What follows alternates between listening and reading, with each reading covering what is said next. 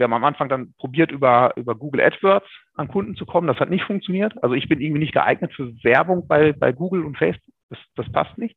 Und da haben wir gesagt, gut, dann machen wir was anderes. Dann gehen wir jetzt an die, an die Website ran. Und ähm, ja, dann haben wir das Ganze aufgebaut und immer weiter ausgebaut und daraus hat sich dann ähm, ein Geschäftsmodell entwickelt. Ne?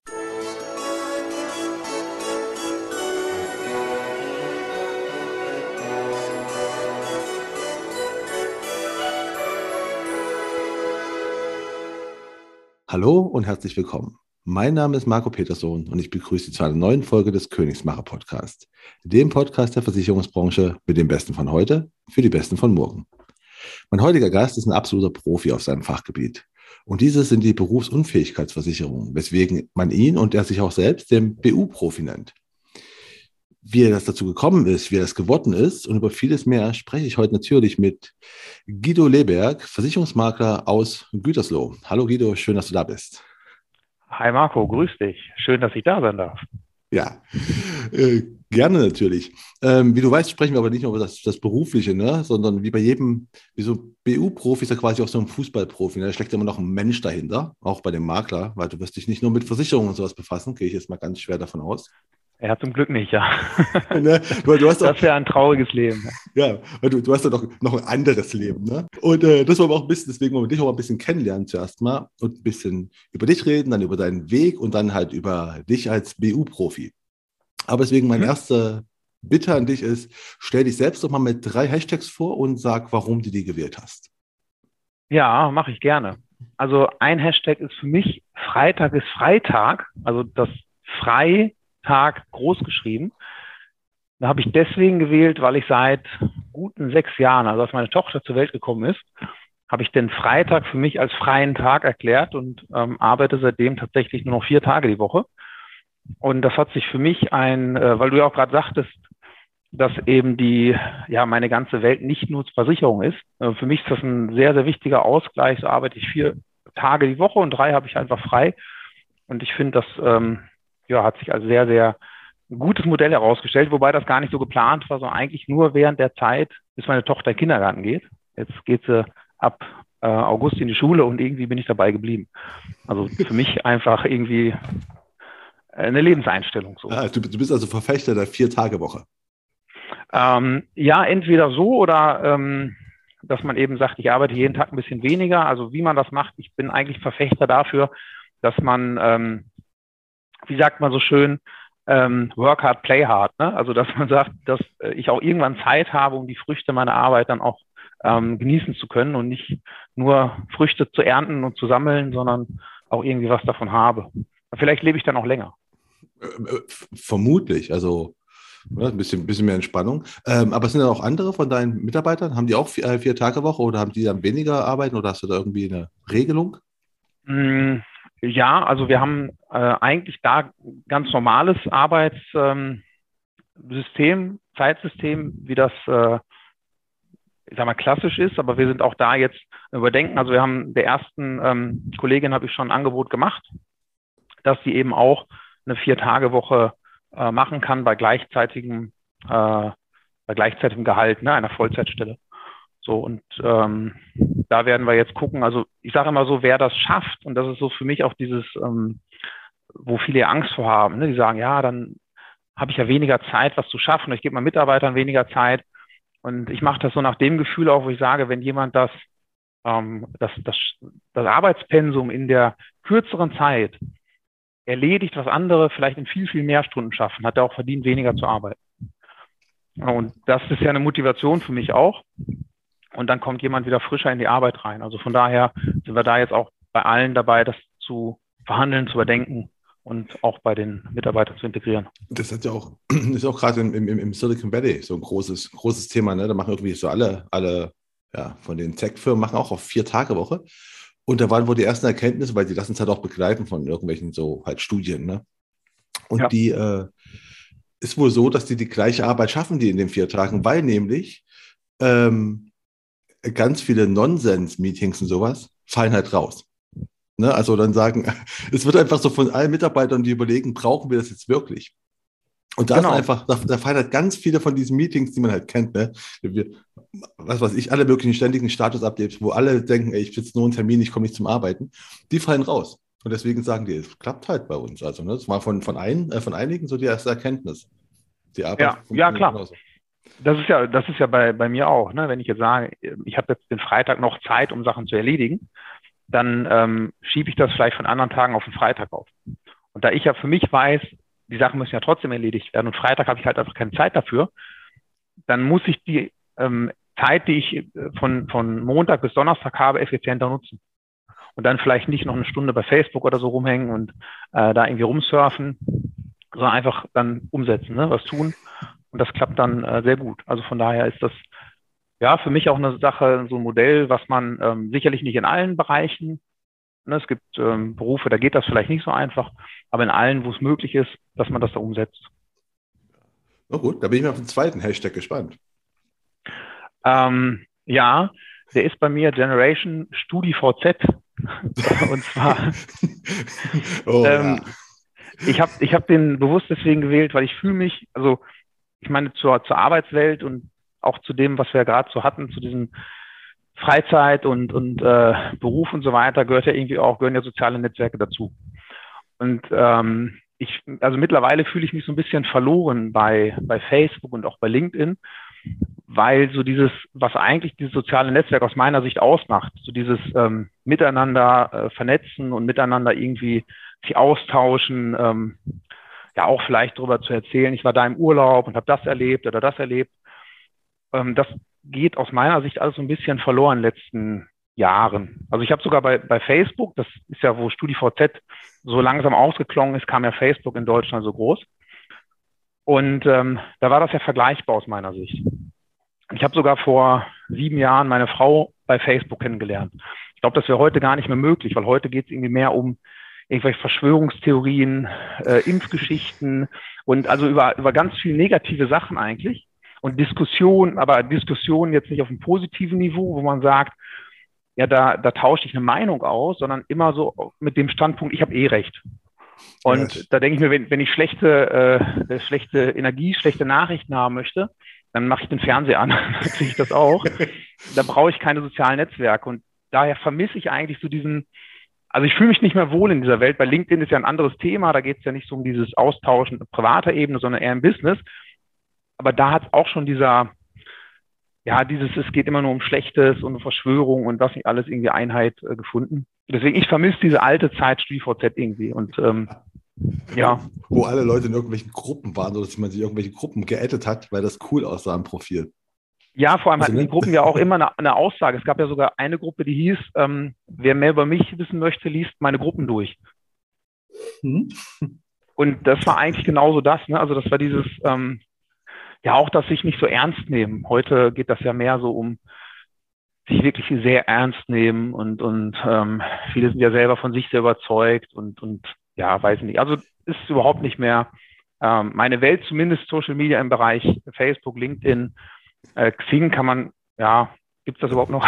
Ja, gut, also ich Xing bin da halt, angemeldet. also Xing ist, Xing ist nicht negativ, Xing ist halt tot, ne? Also muss man ja. halt mal, also ist so, also ich, ich, ich schaue immer noch mal so beruflich bedingt, ne, mal, mal rein und es ist halt einfach, ja, passiert dann, muss ich sagen, wirklich nicht viel. Die haben es zwar jetzt gelauncht, aber ich finde nicht, nicht erfolgreich. Also ja. Aber ich, ich, ich verstehe, was du meinst. Wobei ich glaube, es geht halt einfach mehr ins Private. Ne? Also ich, ich bleibe immer noch auf dem Laufenden, also von Freunden oder so weiter. Ne? Ich folge gerade den Stories, B ist man halt in irgendwelchen WhatsApp-Gruppen oder sowas. Also es ist halt einfach, es ist nicht mehr öffentlich, muss man sagen. Ja. Ne, das, ist ein, Klar. das ist echt mal so der, der Unterschied. Aber stimmt schon, ich verstehe, was du meinst. Stimmt. Früher war es ein bisschen unbefangener, wobei ich aber auch nicht weiß, da wir beide gerade über StudiVZ reden, sind wir beide auch schon ein bisschen älter, würde ich mal jetzt einfach so in den Raum werfen. Und vielleicht liegt es auch daran, dass man mit dem Alter irgendwie andere Ansprüche hat oder es irgendwie auch die Leute, die wir kennen, halt ne, auch, auch anders agieren, als wenn wir jetzt Anfang 20-Jährige wären, die würden vielleicht über andere Sachen auf Facebook oder Facebook nicht, aber auf Instagram oder so schreiben. Ja, äh, ja, stimmt. Äh, und ich glaube zusätzlich, dass, dass es aber trotzdem nicht verloren ist es sind halt nur mehr, also es war ja auch bei StudiVZ, ich habe ja nie studiert. Wir werden gleich auch nochmal mal einen Werdegang sprechen. Ich war einer von denen, die da einfach reingegangen sind, irgendeine Uni angegeben hat, obwohl er nie im Leben studiert hatte, einfach um dabei zu sein. Und ich glaube tatsächlich, dass viele Menschen diese, diese Zugangsbarriere hatten. Also natürlich Studenten waren da und auch diejenigen, so wie ich, die haben nie studiert, haben sich ja was ausgedacht. Und das war einfach, einfach cool. Und mittlerweile glaube ich, dass viele, also weil der Zugang zu Facebook, ne, jeder hat ein Smartphone. Ähm, ich weiß noch damals, da gab es das Smartphone ja noch gar nicht. Da musste man StudiVZ vom äh, Rechner aus, vom Desktop-Rechner aus bedienen.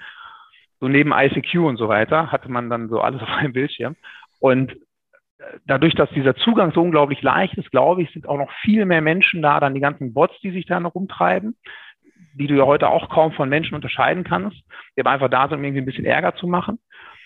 Also ich glaube einfach diese, diese Vielzahl an Menschen, die unter einer falschen Absicht da sind, und zwar nicht die Absicht, ich will mich irgendwie mit Leuten positiv austauschen, sondern einfach nur um irgendwelche ähm, ich sag mal jetzt Neudeutsch Fake News zu verteilen oder irgendwie rumzustänkern oder die halt Langeweile haben und einfach irgendwie was, irgendeinen Blödsinn äh, verbreiten wollen oder irgendwie nur rumjammern wollen, dass alles schlecht ist. Ne? Das, ich glaube, das Stichwort ist, glaube ich, echt dieses, äh, dieses Langeweile haben, Zeit haben, weil nämlich der Vorteil oder der, der, der Vorteil, dass wir doch kein Smartphone hatten, abgesehen davon, dass ich auch immer sage, ich bin unfassbar froh, dass es kein Smartphone gab, als ich studiert habe, weil ich einfach echt mit Sicherheit ja, die Hälfte noch mitbekommen hätte von allem, ne? weil du hast ein Smartphone immer dabei.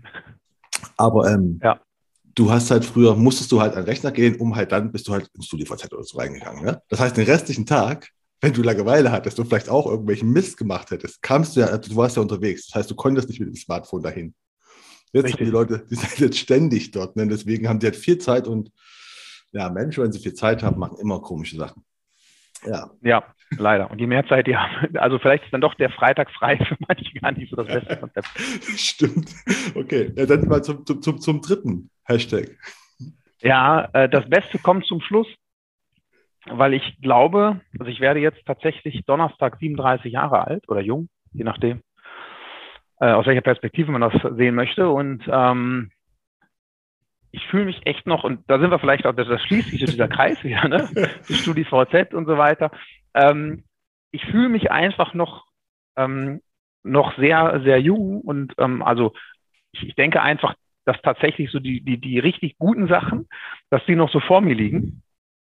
Und ich glaube, mit dieser Lebenseinstellung kann man auch mehr erreichen. Und bis jetzt war es auch immer so, ne? wenn mal irgendwie was eingetreten ist, ein Ereignis, wo ich gedacht habe, oh Mist, äh, nicht so geil, und dann habe ich einfach daran gedacht, dass ich gesagt habe, okay, aber das Beste kommt halt zum Schluss und da war es auch meistens so.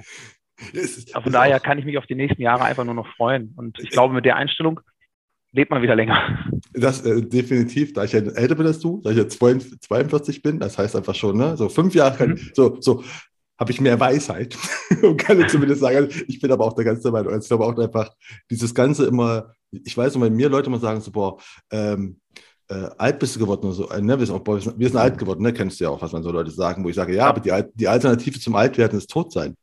Also, ja, ne? also und da finde ich halt Altwerden eine ziemlich gute Alternative. Also und es ist einfach, du bist halt, und das ist der Vorteil, glaube ich, echt, wenn du älter bist, einfach auch ein bisschen entspannter bist bei vielen Sachen. Also, ne, du nimmst einfach, du bist einfach, also ich merke, dass ich mich, mich weniger Sachen aufregen. Ich will nicht sagen, dass mir nichts aufregt, das ist gelogen, aber du nimmst Sachen, glaube ich, echt viel entspannter wahr und genießt andere Sachen. Was nicht heißt, dass es schlecht war, jung zu sein. Ne? Auf keinen Fall. Aber ich finde auch, also du hast einfach, glaube ich, man, man, weiß ein bisschen mehr, wo man hin will, ne? wo, was man kann und ist einfach so ein bisschen, bisschen klarer. Deswegen. Ja, auf jeden Fall. Also ich finde auch schön, also auch da bin ich so der Meinung, alles hat so seine Zeit.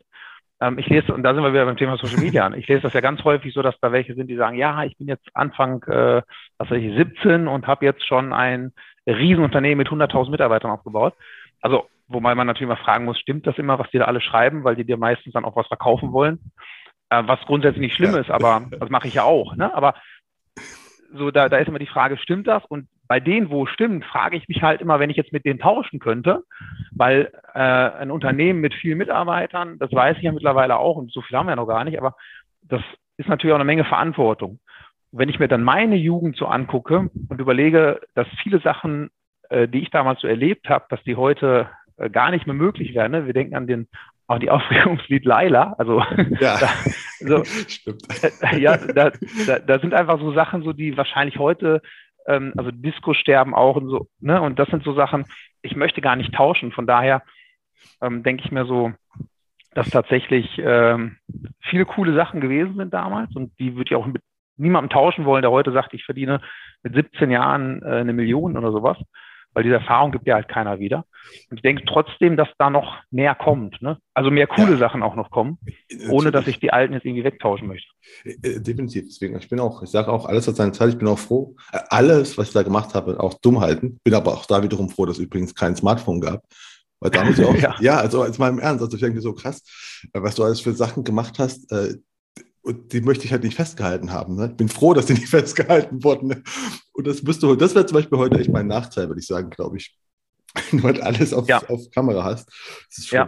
ja, vor allem, weil du es auf Kamera hast. Das konntest du ja früher auch. Ne? Also du konntest ja auch eine Kamera mitnehmen mit so einer ja. Speicherkarte und so. Das war, aber du konntest es nicht direkt bei Facebook und so posten. Äh, und das genau, ist der das Unterschied. Also wenn, wenn, wenn, wenn du besoffen in der Disco warst, hast irgendwie doofen Fotos gemacht, dann konntest du dir am nächsten Tag nüchtern angucken und sagen, okay, war jetzt nicht so cool und ich lösche das wieder oder das behalte ich auf in meinem Archiv. Aber heute ist ja die Neigung zu sagen, ach, ich poste das mal ganz schnell. Und das kommt dann nicht, nicht unbedingt so gut an. Ja, ja stimmt, da kommen wir wieder, kommen wieder zu Social Media. Ja, das ist einfach, ja, nicht so gut. Na gut, ähm, ja, also finde find ich coole Hashtags. Jetzt bin ich mal gespannt, was du für ein Emoji, für Emojis gewählt hast und warum. Das ist schwer, ähm, weil, also ich, ähm, ich habe was anderes genommen. Also ich würde oft, ne, da sind wir wieder beim Thema Social Media, würde ich oft dieses, dieses Männchen mit dem, mit der Hand so im Gesicht, was sich so ins Gesicht klatscht, nehmen. Ja. Aber ich habe mir dann doch überlegt, ich äh, nehme das Einhorn. Weil das Einhorn ist aus meiner Sicht irgendwie so, also bei allen Emojis weiß eigentlich jeder, der das sieht. Also wenn du ein Emoji irgendwie in eine Nachricht machst, dann äh, sieht das einer und der weiß eigentlich direkt, was du meinst.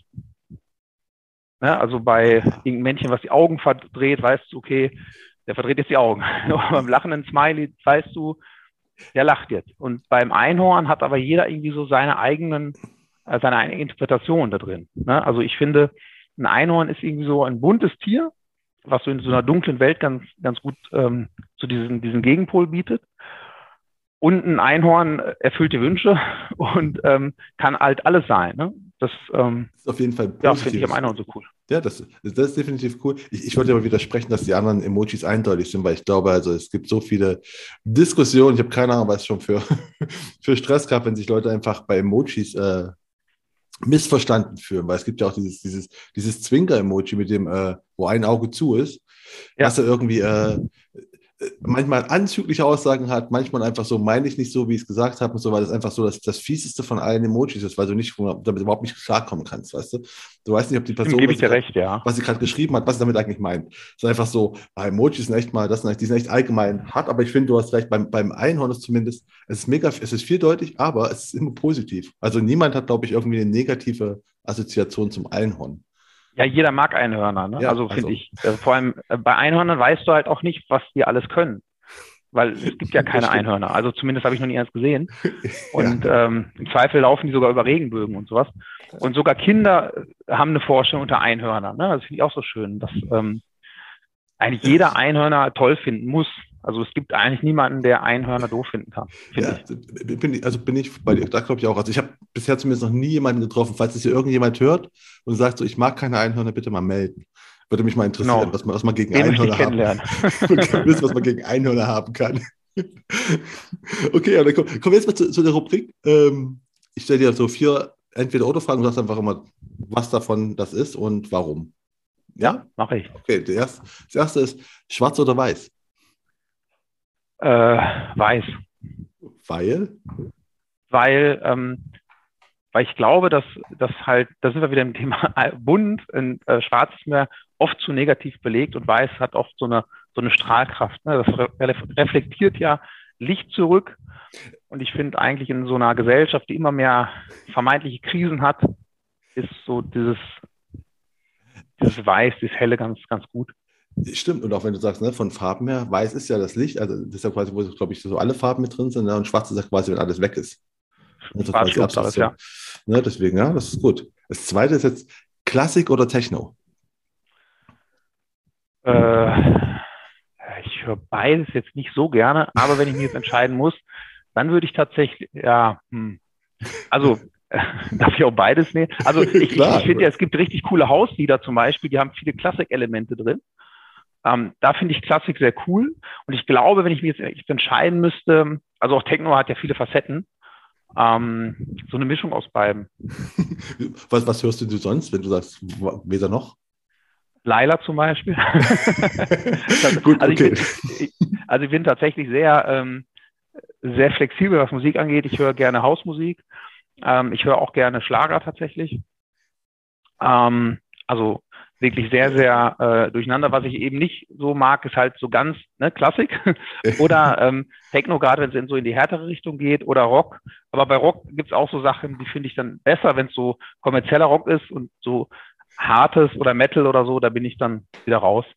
Also alles, was so in die Extremen geht, raus, außer bei Schlag. das ist auch mal extremer sein.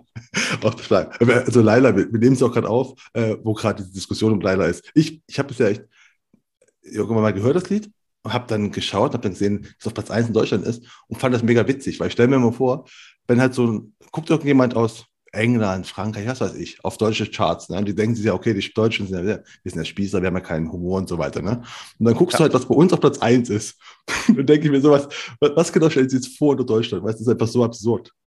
Ich finde Ja, ja, ja, vor, vor allem Laila ist halt, also darum mag ich das Lied zum Beispiel sehr und finde auch diese ganze Diskussion persönlich irgendwie Quatsch, weil ich war auf Mallorca vor ein paar Wochen, Anfang Juni, und da wurde das Lied halt rauf und runter gespielt. Und alle fanden es cool. Also wirklich alle. Ne? Egal, ob du im Megapark, ja. Bierkönig oder am Strand warst, alle haben mitgesungen. Und sowohl Frauen wie Männer.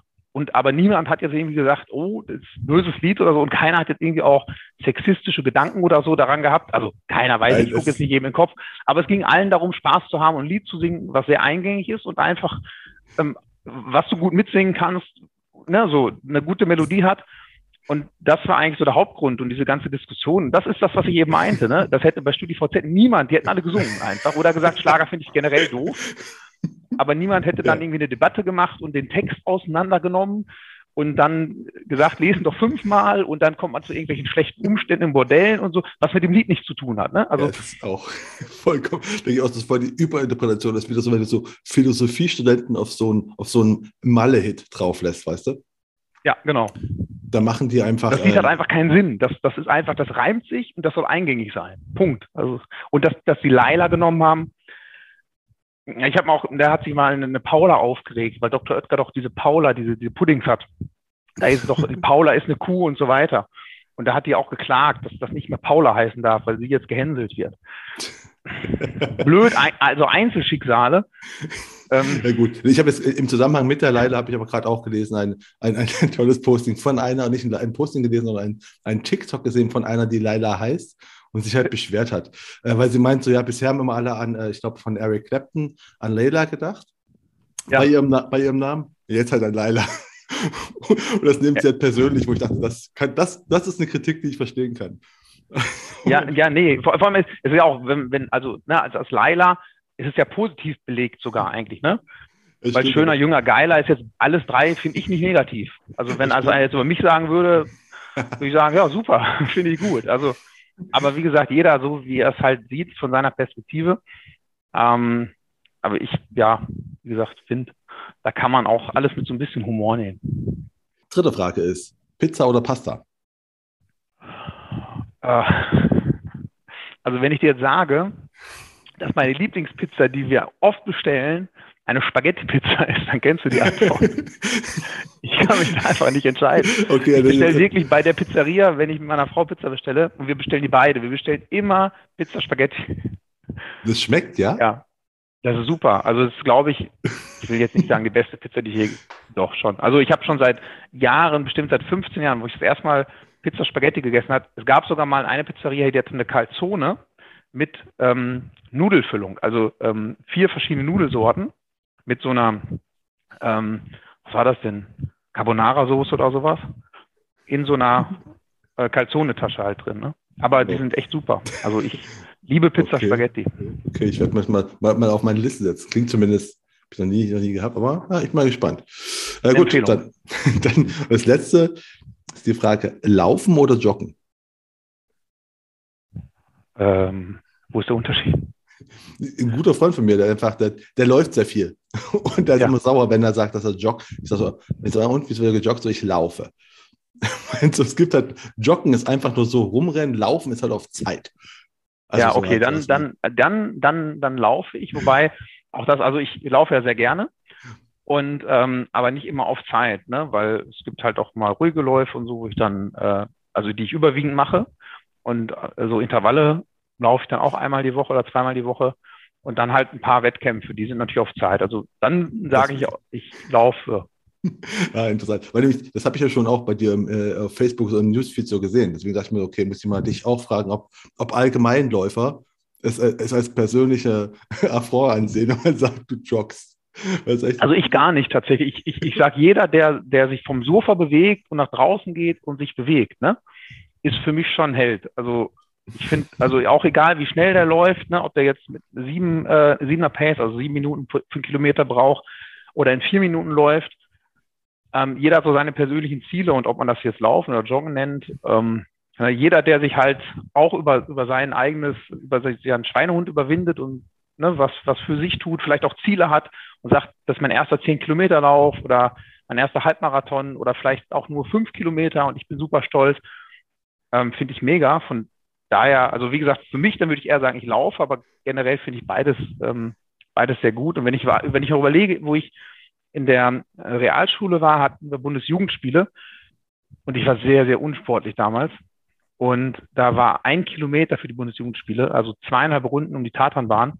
Und das war für mich so eine Riesendistanz. Ich war so stolz, dass ich es geschafft habe. Heute ist das nicht mehr erwähnenswert, aber deswegen kann ich mich auch gut in die Leute versetzen, die sagen, boah, ein Kilometer ist eine Menge Strecke für mich und ähm, ist eine Herausforderung. Deswegen, ich finde, also jeder, der seinen Hintern von der Couch bewegt und was tut, ist für mich äh, wirklich, äh, hat Respekt verdient. Also, das ist ein perfekter Übergang. Nämlich dann, wenn du bei den, bei den Bundesjugendspielen noch warst in der Schule, wo halt noch für dich zweieinhalb Runden Tatanpan viel war, was, was wolltest denn du damals werden? Läufer vermute ich nicht und ich vermute, es war auch nicht Versicherungsmakler. nee, beides nicht. ähm, ich hatte zwei Berufswünsche. Ich habe, wie wir heute wissen, beide nicht geschafft. Also ich fand so Ärzte-Serien voll cool. Und deswegen war ein Wunsch, Arzt zu werden. Also fand ich, fand ich einen coolen Beruf. Und das zweite, was ich vielleicht noch lieber werden wollte, deswegen weiß ich gar nicht mehr so genau, was jetzt von beiden so mein Favorit gewesen war, war Programmierer, also Computerspielprogrammierer, weil ich Computerspiele total cool fand und gedacht habe, das wäre doch mega, wenn ich selber diese Spiele produzieren könnte und oder programmieren könnte. Ne? Ich hatte da null Ahnung von, dann hat man mir gesagt, ja, du musst gut in Englisch und Mathe sein. Er sagt, okay, dann mache ich was anderes. ja, das ist, das ist gut. Also, ja, gut, Englisch schon mal. Ja, gut, im Programmieren, du programmierst halt auf Englisch. Ne? Das ist halt einfach, ja, gut. Ja, verstehe ich. Ah, ich hatte auch keine Ahnung. Äh, ich habe mal dann irgendwie so ein Buch geholt. Äh, was war das denn? Äh, wie hieß das denn, diese Programmiersprache? War das, ähm, boah, ich komme gar nicht mehr drauf. Es gibt auch diese für Dummies Bücher, ne? Ja. Und so eins habe ich mir über irgendeine Programmiersprache geholt. Und ich habe tatsächlich es auch geschafft, ein Männchen ähm, also so, so, ein Level zu bauen, wo ein Männchen ein paar Meter gehen kann ähm, und auch springen konnte. Also vorwärts, rückwärts und springen. Ich ja, fand das doch, super, aber das, das war halt damals.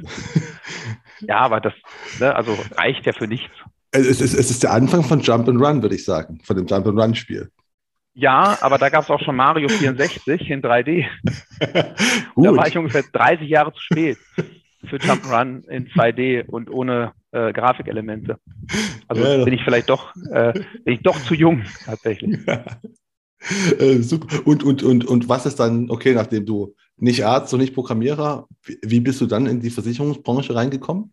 War das dann die, war das dann die dritte Option?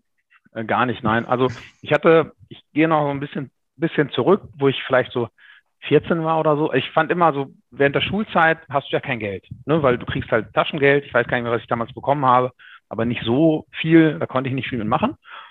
Und dann war ich aber immer schon dabei, irgendwie Geld zu verdienen. Das hat angefangen, dass ich mit, weiß nicht, zwölf oder so hatten, also wo wir ähm, unser Haus hatten, mittlerweile ist das alles bebaut. Aber ganz früher war gegenüber von unserem äh, Haus, also meinem Elternhaus, war so noch ein Feld.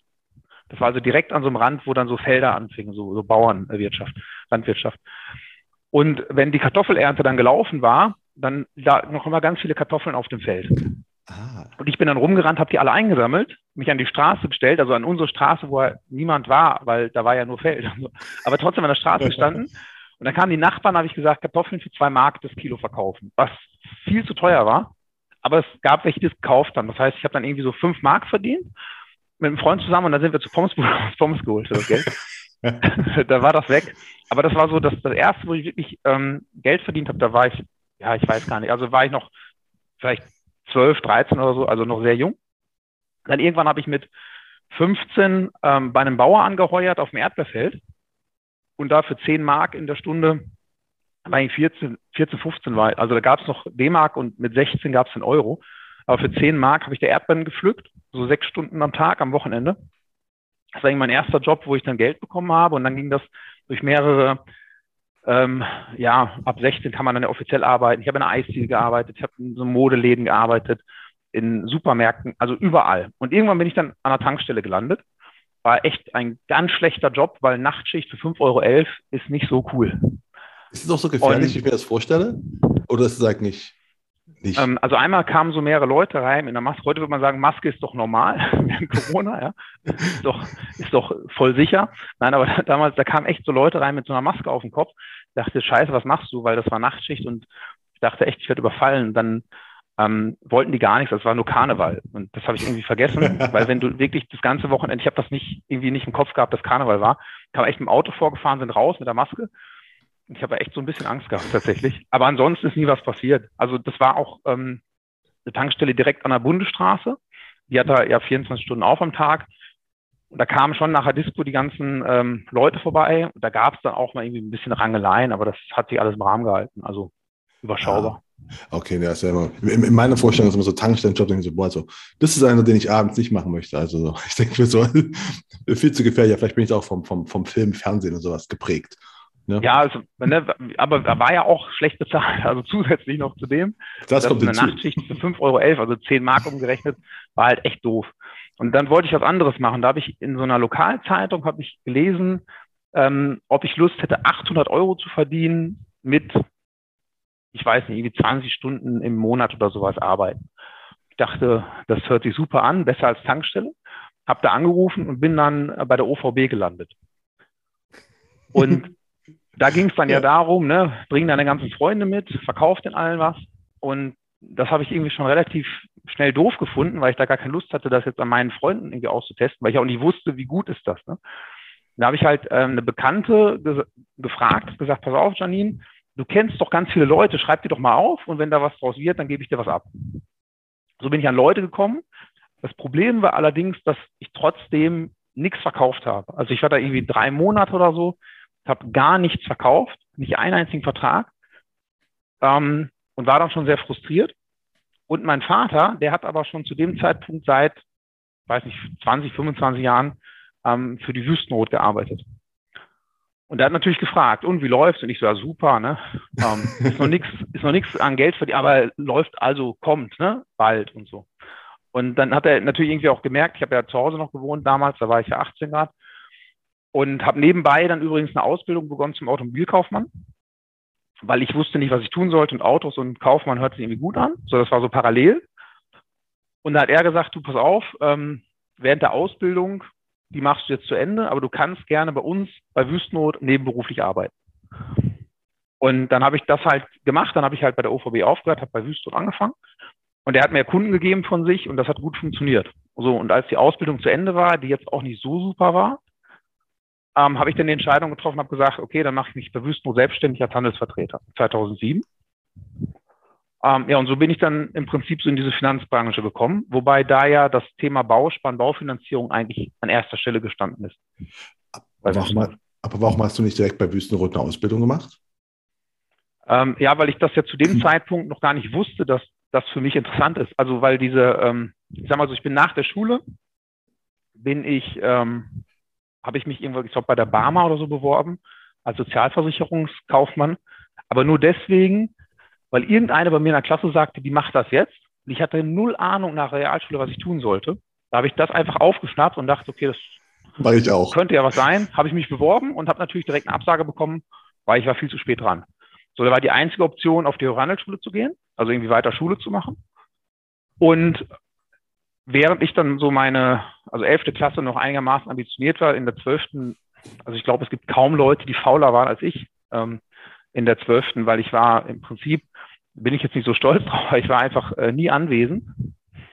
ähm, und habe halt gerade so versucht, irgendwie meine Prüfung hinterzuschaffen, weil das für mich halt nichts mehr war. Schule und irgendwie hatte ich da überhaupt keinen äh, Spaß mehr dran. Und das andere mit der Tankstelle und so war dann parallel.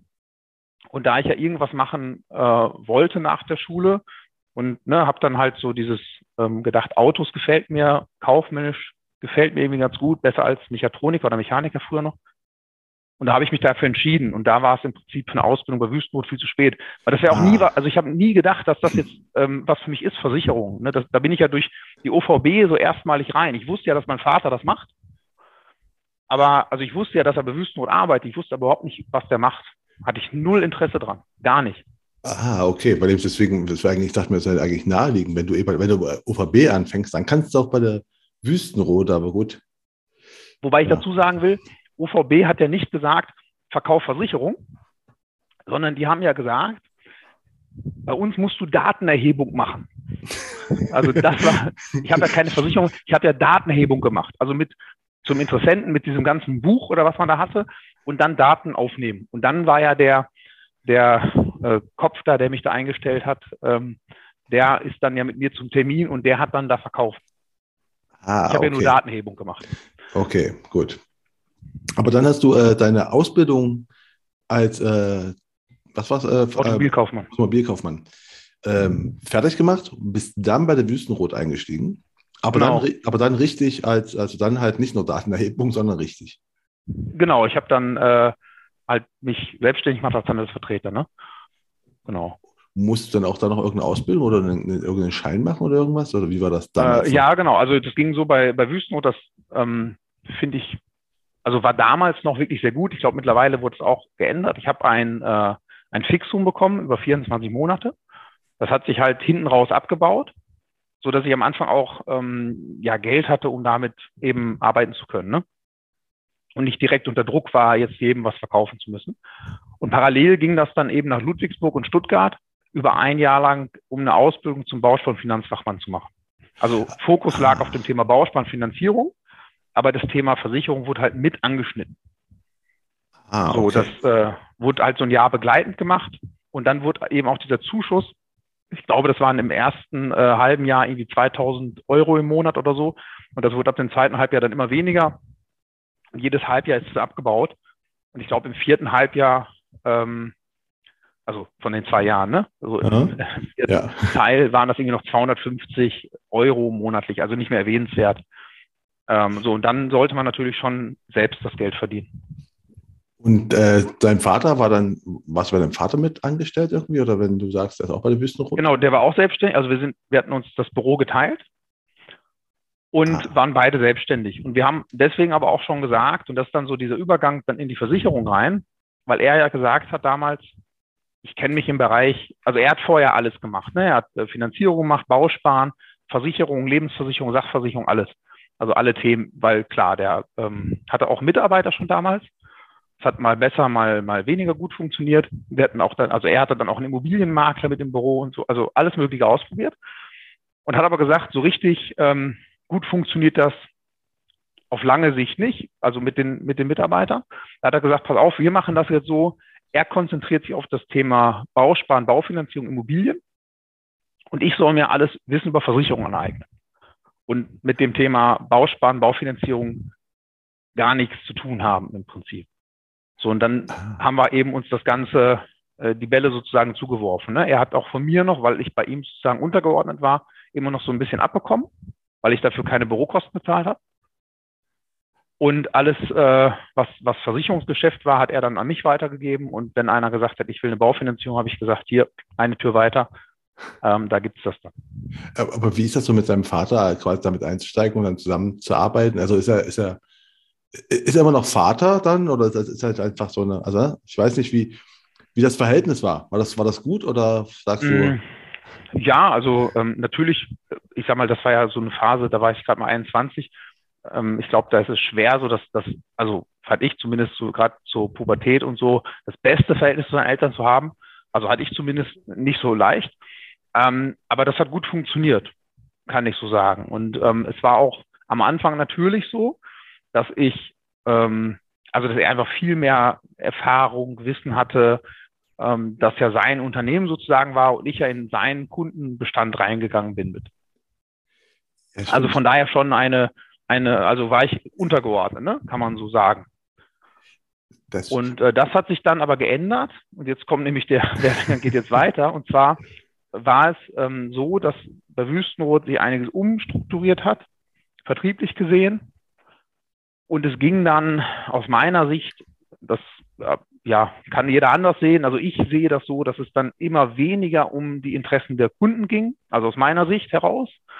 Ähm, wahrscheinlich hatten die Vorstände da äh, eine andere Idee, die ich aber nicht verstanden habe. Und ähm, das passte irgendwie nicht so gut zusammen mehr. Und dann habe ich gesagt, okay, das ähm, will ich nicht. Und habe dann äh, nebenbei meinen ähm, Versicherungsfachmann gemacht bei IAK. Also auch einen Lehrgang und dann hinter diese Abschlussprüfung gemacht. Mit dem Ziel, dann ähm, ja, Makler zu werden. Und mein Vater ist dann ein Jahr später, dem ist gekündigt worden dann von Wüstenrot, weil die eben auch wussten, wir sitzen in einem Büro und ich habe mein Bürozimmer vor ihm. Das heißt, wenn ein Kunde zu ihm wollte, habe ich den natürlich abgefangen, ne? Versicherungsgeschäft gemacht. Und das haben die dann jahrelang geduldet und haben dann gesagt, nee, das äh, wollen wir so nicht mehr. Und haben ihn dann gekündigt mit Abfindung. Und dann haben wir zusammen eine GBR gegründet, die wir heute noch haben. Also jetzt sind wir gleichberechtigt und dadurch hat sich natürlich auch meine ähm, Stellung sozusagen Unternehmen auf diese gleiche Ebene ähm, verändert. Und jetzt ist das Miteinander und nicht mehr ein, ähm, ja, ein, der eine arbeitet beim anderen im Bestand. Ah, okay, und dann habt ihr beide euch quasi ohne, ne, Makler ist ja dann ohne Bestand neu gestartet. Genau, aber natürlich Oder? konnten wir es nicht verhindern, dass immer welche, also wir hatten ja weiter das Büro, das war unser Vorteil, das war halt unser eigenes Büro, ne? das gehörte in die Wüstenrot, sondern das ähm, hatten wir gemietet, das war unser Mietvertrag. Und natürlich kamen dann viele auch einfach so zur Tür rein die halt gedacht haben, wir wären noch Wüstenrot. Dann haben wir gesagt, nee, sind wir nicht mehr. Und dann haben sie gesagt, ja, was macht ihr denn jetzt? Dann haben wir gesagt, jetzt sind wir Makler. Ja, kann ich von euch auch ein Angebot? Ja, klar. Und dann haben wir natürlich dadurch den einen oder anderen äh, letztendlich ähm, als neuen Kunden gewonnen in der Maklerfunktion. Das konnten wir gar nicht vermeiden, ja. Es ist einfach so passiert, ja. Es ist halt, muss man halt da mitnehmen, ja, wenn es halt so ist. Ja, ja. Also von daher sind wir sozusagen dann auch sehr schnell wieder am Bestand gekommen. Und ähm, Genau. Und dann gab es den Punkt, der, der, der nächste Schritt sozusagen war der, dass ich dann überlegt habe, jetzt bin ich an so einem riesen Maklermarkt und ich habe gar keine Ahnung gehabt, wie das geht. Wir haben uns auch am Anfang noch so einem anderen Makler angeschlossen, weil wir uns erhofft haben, von dem lernen wir, wie das funktioniert als Makler. Und das, was wir beigebracht bekommen haben, ist leider auch das, was jetzt ganz viele andere Makler auch machen oder, ne, also gerade die, die neu reinkommen, die äh, suchen Orientierung und finden dann häufig so, es gibt hier ein Vergleichsprogramm, da ein Vergleichsprogramm ähm, und ganz viele unterschiedliche Ansichten und Meinungen auch. Ne? Da sind wir wieder das Thema Facebook. Fragt man in so eine Maklergruppe, es kommt da manchmal so diese Frage, ich habe hier einen äh, Beamten, welche Krankenversicherung nehme ich denn für den? Und dann nennt jeder seine Lieblingsgesellschaft. Und das hilft demjenigen, also die Frage ist natürlich auch nicht so optimal aus meiner Sicht, aber das hilft dem auch nicht weiter, wenn jeder jetzt sagt, nimm die Allianz, Barmenia, was weiß ich, Signal Iduna, Deutscher Ring, wenn alle irgendwie Namen nennen. Das, das hilft dem ja nicht. Und das war halt auch so, ne? Uns wurde halt dann gezeigt, ja, hier ist ein Vergleichsrechner und die sind alle toll und nimm mal irgendeinen. Und da habe ich irgendwie gemerkt, dass das nicht so meine Welt ist und habe dann angefangen, damit Versicherungsbedingungen zu lesen und wirklich mal zu gucken, sind die denn wirklich alle gleich gut oder gibt es da Unterschiede? Und dann habe ich festgestellt, ähm, dass es viele Unterschiede gibt und dass ich jetzt, wenn ich Berufsunfähigkeit und äh, Krankenversicherung und, und, Sachversicherung alles machen möchte, dass ich dann gar nicht äh, in die Kundenberatung gehen kann, weil dann muss ich so viele Bedingungen lesen und immer Änderungen und so weiter. Das klappt nicht. Ja, und dann habe ich mich halt eben auf die Berufsunfähigkeitsversicherung spezialisiert, habe gesagt, okay, das macht mir irgendwie am meisten Spaß. Und ähm, da gehe ich am tiefsten rein. Und dann gab es diesen, diesen Umbruch im Prinzip, wo ich dann ähm, gemerkt habe, dass ich da extrem, ja, mich extrem schnell weitergebildet habe und das aber nie nach außen getragen habe. Ne? Es kamen also Kunden und dann habe ich natürlich auch sehr gut beraten. Ich habe damals eine eigene Datenbank aufgebaut schon äh, zur Berufsunfähigkeitsversicherung mit, mit Bedingungen und so weiter. Eigene Datenbank und, aufgebaut? Also wir, wir reden. Genau. Ah, okay. Damit du einfach quasi, damit du schneller rausfinden kannst, was die richtige BU für deinen Kunden ist, wenn der Beamter und 22 Jahre ist oder so. Oder wie stelle ich mir ja, das vor? Ja, genau, so ähnlich. Ich habe einfach Also ich habe eine Excel-Tabelle genommen, weil ich gesehen ja. habe, in den Bedingungen gibt es Unterschiede. Ne? Und dann habe ich halt gesagt, ich kann mir die nicht alle merken. Ich habe die dann markiert in den äh, Bedingungen und dann habe ich gesagt, okay, dann nehme ich jetzt eine Excel-Tabelle und schreibe da jetzt rein, dass die Allianz, äh, Basler, Barmenia und so weiter. Und dann habe ich einfach gesagt, okay, ähm, welchen Prognosezeitraum hat denn die Versicherung? In der Regel ist es sechs Monate. Dann habe ich einfach das für jede Versicherung dahinter geschrieben. Und wenn jetzt eine Versicherung sagte, wir haben eine Prognose von zwölf Monaten, also schlechter als sechs Monate, dann kriegt das halt einen roten Button. Und die anderen werden grün. Genau, und so ah. habe ich das Ganze aufgebaut. Und aber, was mal, mal kurz zurück, wenn du sagst, du hast dann einfach fokussiert auf äh, BU oder gesagt, okay, du hast für dich entschieden, ich mache ich mach jetzt nur noch äh, äh, Berufs- und Fähigkeitsversicherung. Mhm. Ähm, was, hat dein Vater dazu gesagt, dass du sagst, okay, von, von allen Produkten, die wir als Makler anbieten können, ich mache nur eine übrigens?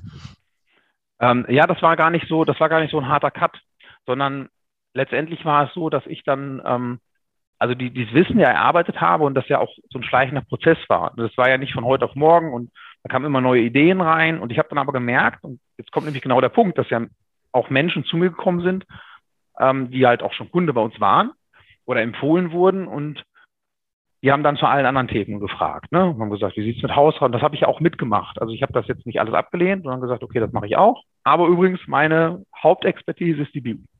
Ah, okay, ja. Und dann habe ich da auch mal die eine oder andere BU vermittelt. Aber das war jetzt nicht so mein, mein Hauptgeschäft. Ne? Das hat sich da jetzt nicht so viel geändert. Das habe ich aber gemerkt, habe überlegt, jetzt gibt es für mich zwei Möglichkeiten. Entweder ich mache so weiter. Wir haben weiter so dieses Leben aus dem Bestand hinaus äh, oder heraus, ne, dass ich also davon lebe, dass mal uns jemand weiterempfiehlt und überwiegend haben wir aber die, die gleiche Kundenmasse, klar, die kriegen dann auch mal Kinder, manche sterben, ne, so, da in dem Rahmen bewegen wir uns. Oder ich gehe den anderen Weg und stelle das jetzt besonders heraus, dass ich Berufsunfähigkeitsversicherung kann. Und dann habe ich überlegt, wie mache ich das und habe dann äh, überlegt, okay, der BU-Profi hört sich irgendwie ganz gut an und habe dann die gleichnamige Webseite auch äh, gegründet. In so einer Nacht- und Nebelaktion eigentlich. Damals noch so ein 1 und 1 Baukastenmodell, ne? also von, hauptsächlich eine Website. Von welcher Zeit reden wir eigentlich? Also von welchem Jahr, Jahr ungefähr? Äh, ja, das ist eine gute Frage. Warte, lass mich überlegen. Ähm, das ging so schnell danach. Ähm, ich glaube, das ist jetzt, boah, ich muss wirklich lügen, ich glaube sechs Jahre her oder so. Oder sieben ja, also, schon? Also, also sagen wir so 2015 ungefähr, 2016, 2015, 16. Ja, oder 14 schon. Also okay, ich kann es dir wirklich nicht sagen, weil ja, das danach halt einfach so eine Eigendynamik ähm, genommen hat.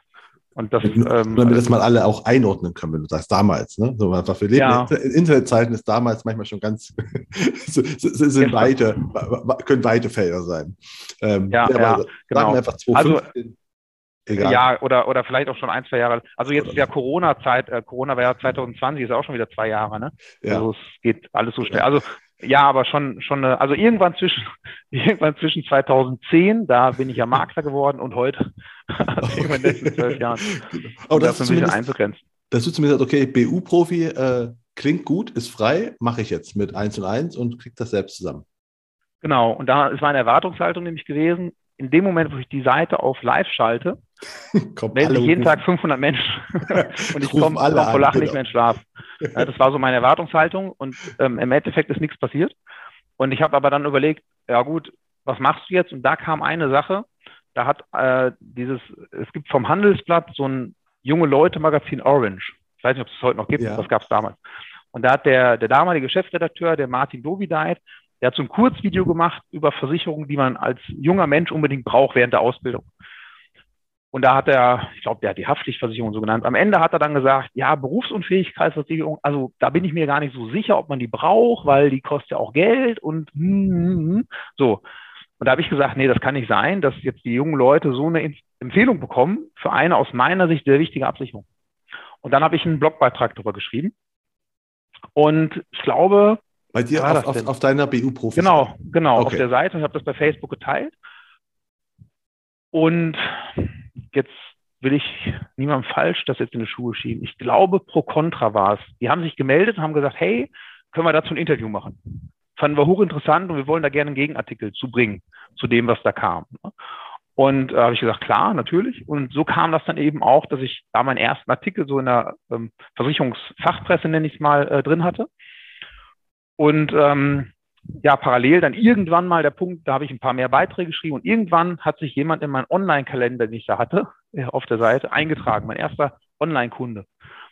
Und ähm, ja, das wurde dann mehr. Da habe ich irgendwann, also aber, aber in einem ganz mäßigen Verhältnis. Ne? Also mehr heißt jetzt nicht irgendwie drei am Tag, sondern mehr hieße dann damals so alle drei Wochen einer oder so. Ne? Also wirklich sehr verhalten.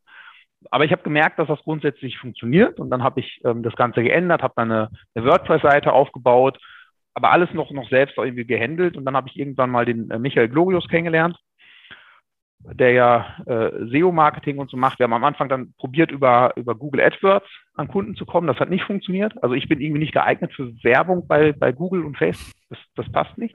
Und da haben wir gesagt, gut, dann machen wir was anderes. Dann gehen wir jetzt an die, an die Website ran. Und ähm, ja, dann haben wir das Ganze aufgebaut und immer weiter ausgebaut und daraus hat sich dann ähm, ein Geschäftsmodell entwickelt. Ne? Da reden wir auch gleich nochmal drüber. Nochmal kurz zurück, du hast, du hast einen Blogartikel. Hast du von Anfang an gesagt, auf dein, du hast eine eigene Webseite, ich blogge jetzt auch? Oder wie kam, bist du, wenn du sagst, ich habe ja, eins, eins, was zusammengeklickt, genau. ist, ja nicht, ist ja nicht naheliegend, dass man sagt, ich blogge jetzt außerdem. Nee, ich weiß, also ich fand ähm, immer schon vorher das ganz gut, irgendwie mal so Artikel zu verfassen. Wir hatten auch eine leberg.de oder haben heute noch eine leberg.de äh, Website. Die ist allerdings technisch unterstes Niveau. Die war da noch, noch, noch, noch tiefer, also zu dem Zeitpunkt damals. Und da hatte ich auch schon mal Blogbeiträge geschrieben, ähm, aber die will ich in Anführungsstrichen setzen, weil das war im Prinzip mit PDF, die ich dann generiert habe und habe die als Link auf der Seite, also dass du dir im Prinzip auf der Seite eine PDF runterziehen konntest. Und das waren so meine ersten Blogartikel auf der Seite damals. Und da habe ich dann gesehen, ähm, dass es eben da auch gut geht und habe dann ähm, ja auf der 1 und 1 Seite äh, Blogbeiträge geschrieben. Genau, und deswegen bin ich nämlich zu WordPress, weil ich gelesen habe im Internet, dass WordPress bei Blogs besser ist. Also das war schon so die Idee dahinter, ja. Ah, okay. Und dann hast du einfach, also dann hast du wirklich gezielt Blogbeiträge geschrieben. Also schon, ich vermute mal dann, wenn du mit Michael äh, Glorius zusammengearbeitet arbeitest, dann halt auch als SEO optimiert, oder? Mittlerweile ja. Also das ja. mit ihm arbeite ich jetzt auch schon einige Jahre zusammen, aber auch da müsste ich jetzt lügen, wie lange schon. Ähm, also im Prinzip bin ich einer seiner ersten, ähm, also mittlerweile hat er auch eine, eine größere ähm, Marketingfirma, nenne ich es mal.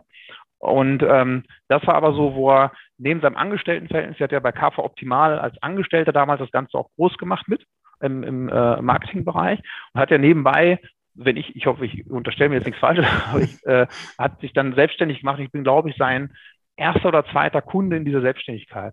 Also da haben wir sozusagen gemeinsam gestartet in dieses äh, Thema rein. Am Anfang habe ich auch gesagt, komm, wir probieren das mal so ein bisschen aus. Mittlerweile haben wir auch deutlich den Umfang erhöht von der Zusammenarbeit. Ähm, aber das äh, ja, war damals, also in meinen Anfängen, auch mit WordPress, da war das halt alles noch so, selbst gemacht. Ne? Und das sieht man aber auch, ähm, wir gucken uns ja regelmäßig auch die Statistiken an, und da sehen wir halt auch ähm, in den letzten, ähm, also wenn wir uns die letzten zwölf Monate jeweils angucken, dann haben wir einen deutlichen Zuwachs auf der Webseite. Also alle zwölf Monatszeiträume immer wieder, ne? seit drei Jahren jetzt. Okay, und dann, äh, nee, okay, dann, dann hat, was, was, hat dein Vater gesagt, dass du sagst, okay, wir setzen dich auf Online, aber ich überlege halt so, ist das schon so ein Generation, äh, ne? Und du sagst so, mhm. ich mache jetzt übrigens, also A, bin jetzt der BU-Profi. Ich denke so, okay, mein Sohn ist jetzt der BU-Profi, klasse. Und äh, wir bekommen jetzt unsere Kunden übers Internet. Die, die tragen sich einfach in Termine ein, in Kalender ein und dann rufen die und dann haben wir Termine mit denen. Ja, fand er äh, total komisch und hat auch nichts davon gehalten. Also gar nicht. Der hat auch gesagt, äh, also ich, ich will dazu sagen, ähm, das ist ja nicht das erste Mal, dass ich auch Geld verbrannt habe. Also nein, da habe ich jetzt ja kein Geld verbrannt, aber davor hatte ich teilweise so Sachen wie beispielsweise gab es mal irgendwie so eine Idee von, ich weiß gar nicht, wie diese Firma hieß, so mit, mit betrieblicher Altersvorsorge und dann ähm, mit diesen, ähm, äh, also wenn, wenn Handwerksbetriebe, wenn die Handwerker ja länger als, ich weiß nicht, wie das steuerlich heißt, ne, aber länger unterwegs sind als acht Stunden am Tag, können ja irgendwie eine äh, Verpflegungspauschale so abrechnen lassen. Ja, und da gab es irgendwie so Konzepte, da konntest du es in eine BAV reinpacken und so. Ich, also ich weiß heute gar nicht mehr, wie es ging. Und da habe ich zum Beispiel auch Geld investiert, äh, um da irgendwie an diese Unternehmen ranzukommen. Am Ende waren das 2000 Euro oder sowas. Ähm, und dann habe ich gesagt, es kam nicht ein einziges Geschäft dabei rum. Und ähm, es war nicht so, dass ich nicht vorher schon mal was probiert hatte, was dann total in die Hose gegangen ist. So. Ah, okay. Und da war mein Vater auch so, dass er gesagt hat, ja, es ist jetzt wieder so eine neue Sache. Ne? und äh, so seine Meinung war damals, mittlerweile hat sich das auch geändert, aber damals haben wir relativ viel Geld fürs Telefonbuch ausgegeben, also dass wir eben im örtlichen Telefonbuch stehen. Ähm, aber ne, das war für ihn halt was, was Greifbares. Ne? Die lagen vor irgendwelchen Supermärkten aus ähm, zu dem Zeitpunkt ja noch und wurden dann halt da mitgenommen. Und selber hatte auch lange noch so ein Telefonbuch gehabt, wo er nachgeschlagen hat, wer hat denn welche Nummer. Und das war für ihn halt was Greifbares. Und Online-Marketing konnte er nicht greifen. Und als das dann aber funktioniert hat, also heute sieht er das auch ganz anders. Heute versteht er auch, dass das funktioniert. Zwar noch nicht, wie das funktioniert, aber er sieht, dass es funktioniert. Ja, aber es war schwer, ihn zu überzeugen. Vor allem mit, mit deiner Vorgeschichte, wenn du sagst, du hast vorher schon mal Sachen, wo sie denkt, so, okay, hat mein Sohn wieder eine neue fixe Idee. Ja, so ungefähr. Ja. Nenn das ich jetzt halt mal BU-Profi, schauen wir mal, was er so macht damit. Aber hat ja, hat ja funktioniert. Ähm, und wie du schon sagst, du hast dann gemerkt, das ist ein Geschäftskonzept, weil du hast ja dann, muss ja irgendwann muss ja die Entscheidung getroffen sein äh, von dir, äh, oder es muss ja irgendwann muss dir aufgefallen sein, ah, das funktioniert. Also nicht nur, wir haben jetzt mal einen Termin alle drei Wochen, das ist ja nett, aber es ist ja noch nicht, es funktioniert. Ne? Du musst aber genau. doch irgendwann gemerkt haben, oh krass, der Terminkalender füllt sich echt. Und äh, ja. we weißt du noch, wann das war? Kann, kannst du dich zufällig erinnern, wenn du sagst so? Ist, also es gibt immer so neue Zeitabschnitte, wo ich immer wieder dann sage, äh, jetzt ist noch wieder besser. Ne? Und das letzte Mal, wo das, äh, wo das nochmal eine Steigerung genommen hat, war jetzt eigentlich im Januar. Und das, das, das, äh, wenn du mich jetzt im Januar oder im Dezember gefragt, hätte ich gesagt, oh ja, so Richtung August, September 2021, da geht's so richtig los. Ne? Heute sage ich, ja, ab Januar ging es so richtig los. Wahrscheinlich, wenn wir jetzt im Dezember diesen Jahres sprechen und alles gut läuft, sage ich dir, boah, also im August 2022, da war so, also es wurde wirklich in den letzten Monaten ähm, auch durch, durch Michas äh, Unterstützung eben da deutlich mehr. Ne? Das ist also wirklich kontinuierlich mehr und mehr wurde an Anfragen und ich eigentlich jetzt das, ähm, so die nächste Herausforderung habe, weil das ist immer so die, ähm, die Sache, äh, wo ich wenige Anfragen hatten, äh, hatte, war es wirklich so, dass ich aus jeder Anfrage ein Geschäft gemacht. Also da war die Quo Umsetzungsquote bei 100 Prozent.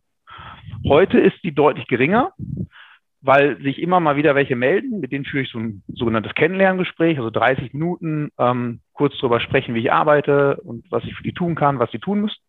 Dann kriegen die von mir Fragebögen und ähm, ne, ich sage dann, füll die aus, lade das dann hoch und ähm, dann gucke ich mir das an und dann gehen wir weiter.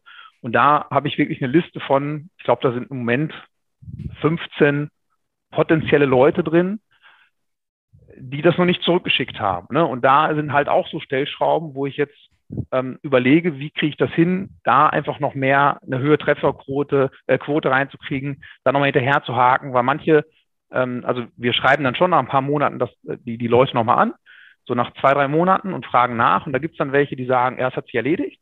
Also es gibt auch welche, die sagen, er ist noch interessant. Ne? Es, es, dauert halt nur. Und manche melden sich ja gar nicht.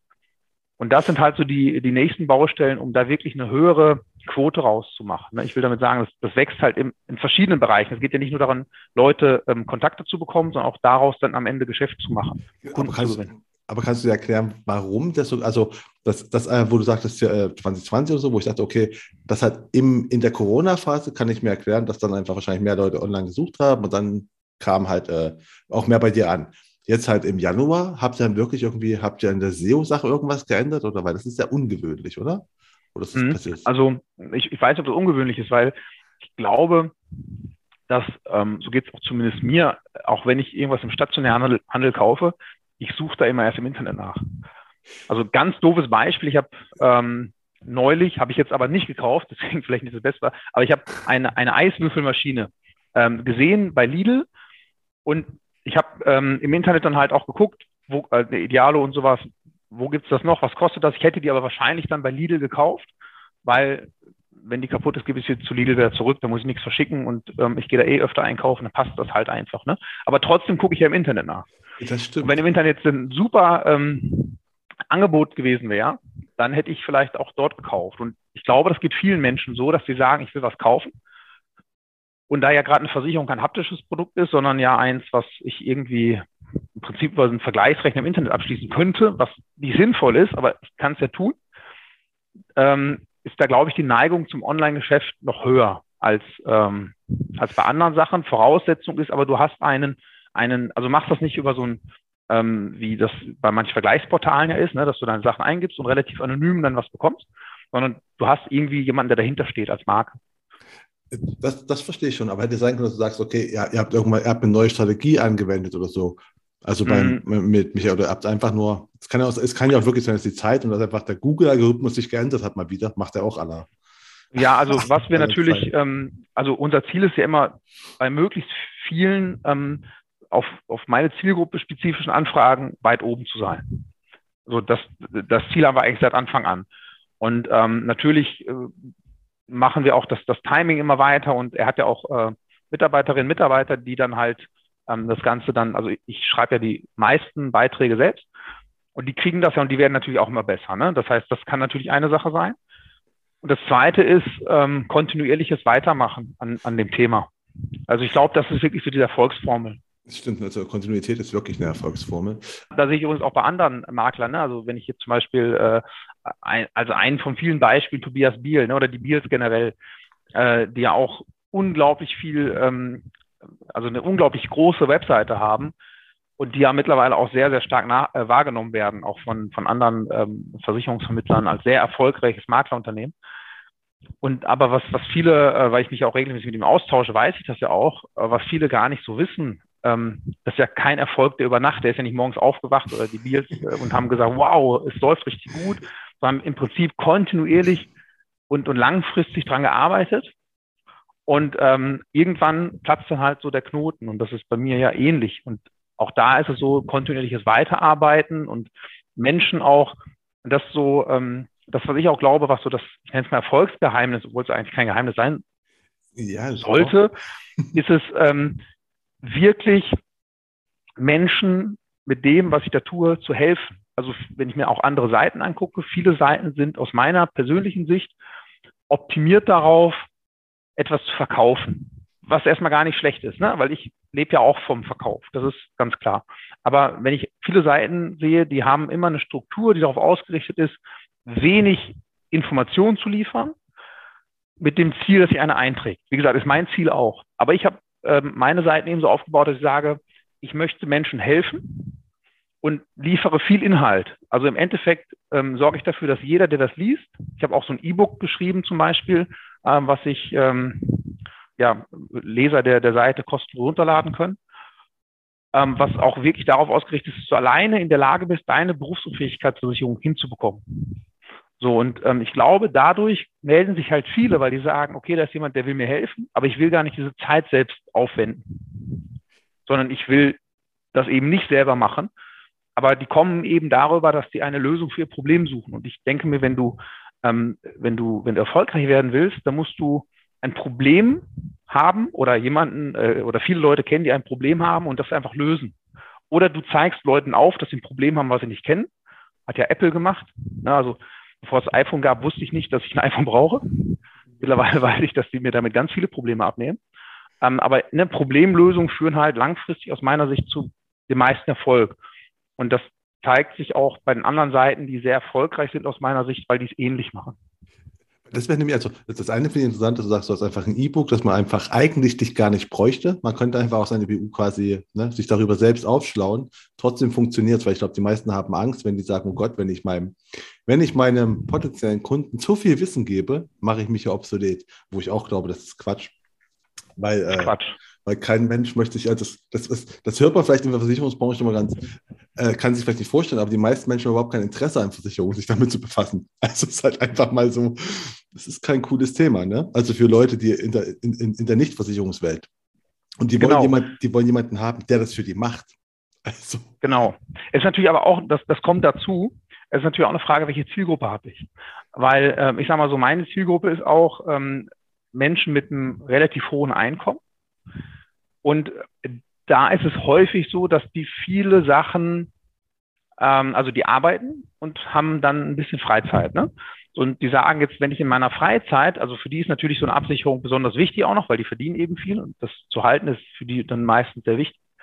Aber die sagen, meine geringe Freizeit, die möchte ich mich jetzt eigentlich so wenig wie möglich mit Versicherung beschäftigen. Ja, das, also das, Aber ich glaube, es allgemein, ich glaube, jetzt mal unabhängig mal von auch von, von den Einkommensverhältnissen der Leute, die meisten haben einfach daran kein Interesse und sagen sich so, ey, ich will einfach jemanden haben. Weil das merke ich halt auch, wenn ich an der, ich unterrichte an der HMKW und habe immer so Anfang 20-Jährige und einmal im Semester, die haben halt, das ist einfach, das ist eine normale Uni. Also die haben nichts mit Versicherung zu tun, aber einmal im Semester frage ich die halt mal zum Thema Versicherung aus, weil mich mal interessiert, was sie überhaupt wollen. Und äh, die haben kein Interesse, sich mit den Sachen selbst zu befassen. Also auch sowas wie Check24 finde ich vielleicht interessant, aber eigentlich wollen die jemanden haben, der es für sie macht. Also so, ja. so, das ist einfach so, weil die sagen, es interessiert sie halt nicht. Ne? Die wollen nicht mal. Ja, das ist so. Und er macht das aber, für sie. Ja? Aber das geht mir ja auch in vielen Themen so. Ne? Ja, also wenn ich jetzt zum Beispiel äh, in Urlaub will, dann will ich, also natürlich, du kannst dich auf allen möglichen Seiten informieren. Und wenn ich nur ein Hotel brauche, mache ich das auch im Internet, weil das ist Quatsch, da jetzt irgendwie jemanden zu beauftragen. Aber wenn ich ähm, Vorstellung habe, dass ich, also na, natürlich, wenn ich sage, jetzt, wir kommen wieder zu Mallorca, ne, am Ballermann, da habe ich geguckt, wo gibt's irgendwo in, in, in Strandnähe, in der Nähe von der Partymeile, wo gibt's da irgendwo ein Hotel, was eine ganz gute ähm, Ausstattung hat, relativ nah am Strand und so weiter ist. Das kann man selber gucken, ne? Aber wenn ich jetzt sage, ich will mit der Familie weg, wir wollen ähm, irgendwas, wo unsere Tochter mit sechs Jahren äh, Spaß hat, wo was für Kinder geboten wird, äh, wo wir ein vernünftiges Hotel haben und also das, das Ganze, dann will ich jemanden haben, dem ich sage, das sind meine Voraussetzungen und such mir bitte dafür was raus in meinem Budget, was ich dir vorgebe. Ja, und das ist halt, ne, das ist, äh, das, so läuft die Welt, das ist einfach auch besser für uns alle. Ne? So, deswegen gibt es Dienstleistungen, die sind auch super. Ähm, genau. Weil ich aber gerade noch, wo du gerade auch von dem Bier schon gesprochen hast, wäre ich sowieso auch noch mit drauf hingekommen. Es gibt ja so ein paar, die, also ich, ich nehme auch die, die äh, hier, ähm, die Bierbrüder oder auch ähm, ähm, Philipp Wenzel, also ne, alle mhm. so also im, im BU-Sektor stark war, was ja quasi seine mhm. Konkurrenz ist, ne, Wettbewerber, ja, sowas in der Art. Ähm, die sind ja schon da, die sind ja auch sehr, sehr präsent. Du hast ja noch, also du hast mal noch einen Kurs rausgebracht, um äh, einen BU-Kurs für Versicherungsmakler. Ja? Mhm. Gut. Genau. Die, die Frage ist halt, warum genau willst du noch mehr Konkurrenz? So platt, so, so, so platt gefragt, ne? Ja, das ist eine super Frage. Also da möchte ich jetzt auch noch mal ein Stück ausholen, wie das Ganze entstanden Gerne. ist. Und zwar ist es eigentlich so entstanden, dass ich, äh, und da lege ich auch nochmal Wert drauf, dass ich ähm, zu 80 Prozent Versicherungsmakler bin, weil ich das einfach gerne mache. Ne? Also auch das ist aber ein Thema im oder am Unternehmen arbeiten. Ich will am Unternehmen arbeiten, aber es nie ganz lassen, im Unternehmen zu arbeiten, weil ich das gerne mache. Und das ist äh, halt so für, für mich das, das, das Hauptthema. Ne? Also, dass ich diese Arbeit, die ich mache, äh, Berufsfähigkeitsversicherung zu vermitteln, zu beraten und so weiter, mache ich total gerne. Und so und daraus hat sich irgendwann mal dieser Gedanke entwickelt, dass ich ja gesagt habe, ich habe mich spezialisiert auf einen Bereich und ähm, habe dann überlegt, jetzt kannst du ja mit Kooperationen arbeiten, weil ne, da hast du eben nach gefragt, was mit dem anderen Geschäft und so weiter. Und da habe ich überlegt, okay, wie kann man denn vielleicht mit anderen Vermittlern äh, kooperieren? Die geben mir das BU-Geschäft, kriegen dann Teil des Geldes ab und ich gebe denen das, das Sachgeschäft oder Krankengeschäft und kriege einen Teil ab. Und ähm, kurzum äh, hatte ich mal Kooperation begonnen, aber die haben sich dann zerschlagen, weil das nicht funktioniert hat, weil ähm, dann aus meiner Sicht nicht genug Fairness auf allen Seiten war, sondern ähm, ja, ist egal. Das hat sich auf jeden Fall zerschlagen. Da habe ich mir überlegt, wie kriegst du denn jetzt eigentlich ähm, andere Menschen noch irgendwie also Netzwerke. Und da habe ich überlegt, okay, dann überzeuge ich doch mal andere Makler ähm, davon, dass ich das, was ich tue, auch kann.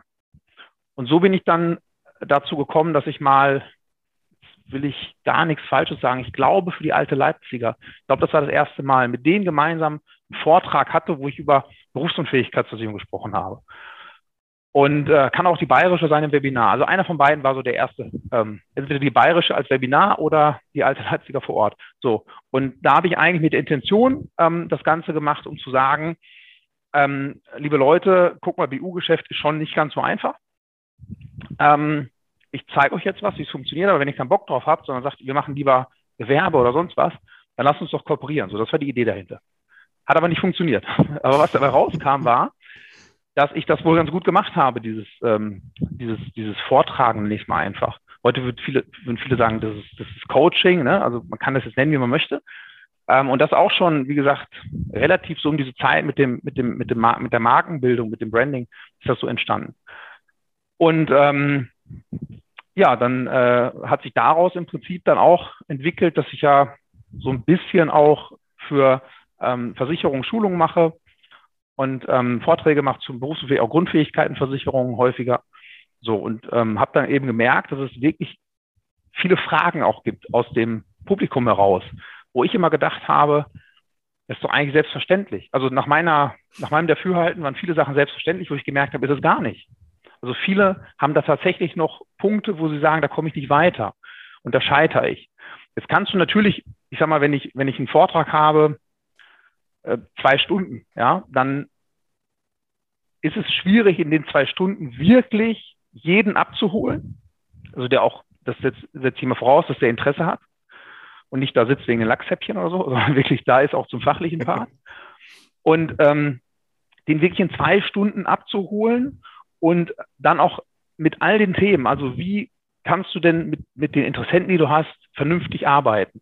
Dass du eine ähm, Gewährleistung deiner Qualität hast, ähm, also gewisse Qualitätsstandards. Heute spricht man über DIN-Normen und so weiter, aber das war auch schon so die Idee dahinter, ne? dass ich sage, ich habe gewisse Qualitätsstandards im Unternehmen, die kann ich auf Mitarbeiter übertragen, bestimmte Strukturen in der Beratung, worauf lege ich Wert bei ähm, der Auswahl der Versicherungen, wie erkenne ich schnell Unterschiede zwischen den einzelnen Gesellschaften, ähm, wie kann ich den Vermittlungsprozess möglichst effizient gestalten, ohne dass hinterher Störfälle kommen. Ähm, du siehst aber auch, das hatte ich ja eben gesagt, mit den Menschen, die die Fragebogen noch nicht zurückgeschickt haben, auch da bin ich noch nicht am Ende. Ne? Also das ist ein laufender Prozess.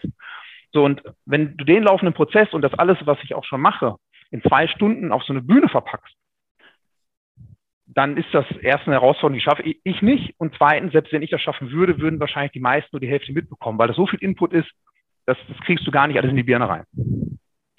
Und deswegen habe ich gesagt, ähm, ist das doch vielleicht eine Idee, gerade auch, das ist zur Corona-Zeit entstanden. Jetzt gucken sich viele Webinare an. Da habe ich gesagt, okay, wenn ich jetzt einen Videokurs mache, bei dem sich jeder genau diesen Inhalt angucken kann, den er jetzt gerade braucht. Also wenn ich jetzt mein Problem darin habe, eine Zielgruppe zu finden, dann gucke ich mir das Zielgruppenvideo an. Wenn mein Problem aber nicht ist, eine Zielgruppe zu finden, weil die habe ich schon längst, dann kann ich ja auch anfangen, wie mache ich das Thema Risikovoranfragen oder wie wähle ich die Versicherung aus und so weiter. Das heißt, für mich war es wichtig, ein dynamisches, ähm, ja, einen dynamischen Kurs zu bauen, den sich jeder so angucken kann, wie er das möchte. Ne, das erstmal so äh, aus der Idee, wie ist es dazu gekommen. Und ähm, jetzt die Frage von dir, warum äh, oder was habe ich denn davon? Ja, weil jetzt kommen ja ganz viele, die sind auch ein ähnliches Wissen haben wie ich. Nee, von, von, außen sieht es dann aus, ne, wie so, ah, da baut sich jemand äh, Wettbewerb auf. Warum? Genau, ja. Also das ist erstmal die Intention, tatsächlich, um anderen zu helfen. Und ähm, jetzt ist das dann natürlich doof und das kam also äh, aus, aus, aus dieser Perspektive, die du gerade aufgebracht hast, ne? so die Konkurrenz baut er sich selber auf und stärkt die auch noch. Und das kam ja auch von anderen, ne? die gesagt haben, ja, warum, ähm, also erstmal mit den Vorträgen, ne? warum erzählst du dein Wissen hier äh, vor anderen Menschen? Und ähm, dann, dann wissen die ja das gleiche wie du ne, und deine gleichen Geheimnisse. Und jetzt machst du auch noch so einen Videokurs, da erreichst du noch viel mehr Menschen mit und, und bildest die ja weiter. Meiner Meinung nach ist es so, wenn ich anderen Vermittlern helfe, wir haben so viele in Deutschland, ich weiß die aktuellen Zahlen gar nicht, wie viele Vermittler generell, also Makler, Maklerinnen, aber auch ähm, insgesamt Ausschließlichkeit Vermittler, wie viel es da gibt. Und erstens erreiche ich sowieso nur einen kleinen Teil davon. Also das muss man erstmal vorweg sagen. Es sind auch Leute dabei, die sagen, ich bin fünf Jahre vor Rente, mich interessiert das nicht mehr. Es gibt auch welche, die finden mich doof, die, die kaufen das auch nicht, einfach weil sie mich nicht mögen. Ja. Und aber generell, wenn, wenn ähm, die, die das gut finden oder die das jetzt vielleicht auch hören und sagen, okay, das ist was für mich, wenn, wenn die dadurch besser werden in der Qualität, dann nehmen die mir ja keine Kunden weg. Weil aus meiner Sicht melden sich immer weiter diejenigen, die mich gut finden bei mir. Und die, die mich gar nicht gut finden, weil die auf meiner Webseite sehen und sagen, nee, den, den mag ich nicht, der ist mir zu äh, locker oder zu sehr Einhorn, ja, äh, so, die, die melden sich auch gar nicht bei mir, sondern die gehen dann auch woanders hin. Und dann möchte ich aber auch, wenn die woanders hingehen, dass die da eine ebenso gute Beratung bekommen, als wenn die zu mir kommen würden, weil die würden sowieso nicht zu mir kommen. Ne? Die, die würden auch nicht, wenn sie da schlecht beraten werden, würden die nicht dann wieder zu mir zurück, wenn die mich eh doof finden. Nur der Vorteil ist, wir haben so viel schlechte Berichterstattung über Versicherungen. Und das haben wir uns auch in der gesamten Branche in vielen Punkten selber zuzuschreiben, weil wir viel zu viel negativ reden, ähm, viel zu viel negative Nachrichten auch teilen ähm, und dann auch leider oftmals gar nicht bewusst, aber oftmals Fehler gemacht werden, die vermeidbar wären. Und wenn ich die Qualität damit steigern kann, insgesamt am Markt oder meinen Beitrag dafür leisten kann, dass die Qualität besser wird, dann steigt das Image und davon profitiere ich dann auch wieder. Ähm, definitiv. Das ist auch übrigens so, was du erzählst, ist halt auch, glaube ich, so eine, so eine typische Einstellung von halt so, also von allen, die ich hier so im Podcast bisher mit nicht gesprochen habe. Ist also, niemand hat Angst davor, sein Wissen zu teilen. Das Gegenteil ist der Fall. Weil alle halt sagen, der Kuchen ist eh groß genug, was soll das denn?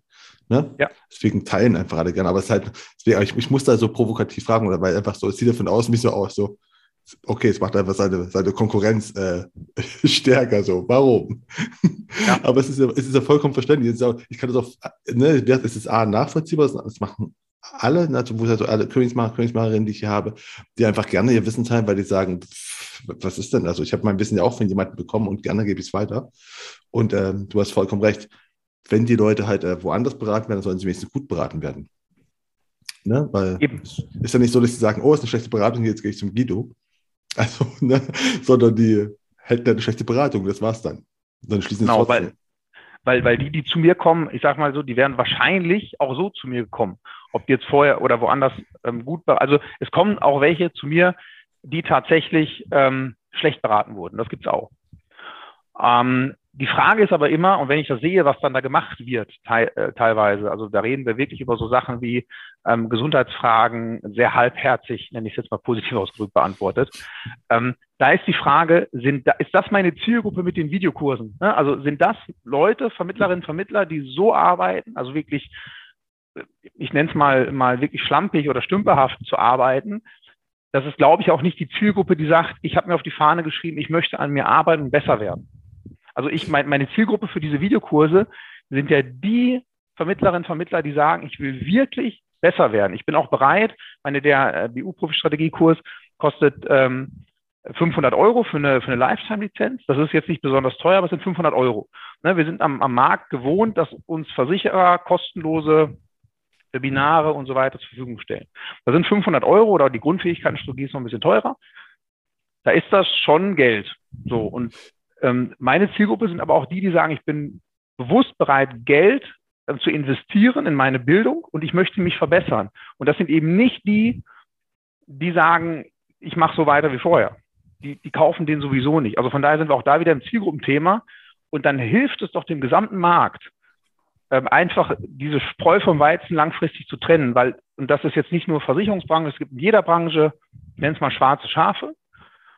Und wenn wir das aber schaffen, dass die immer weniger werden in der Versicherungsbranche und unser Ruf immer besser wird, dann sind wir auch irgendwann in einem Level, ja, wo, wo sich ja auch viele auch dann aus meiner Sicht zu Recht gerne sehen, in einem, in einem äh, Business, was so wichtig ist für, für die Menschen, weil wir existenzsichernd sind.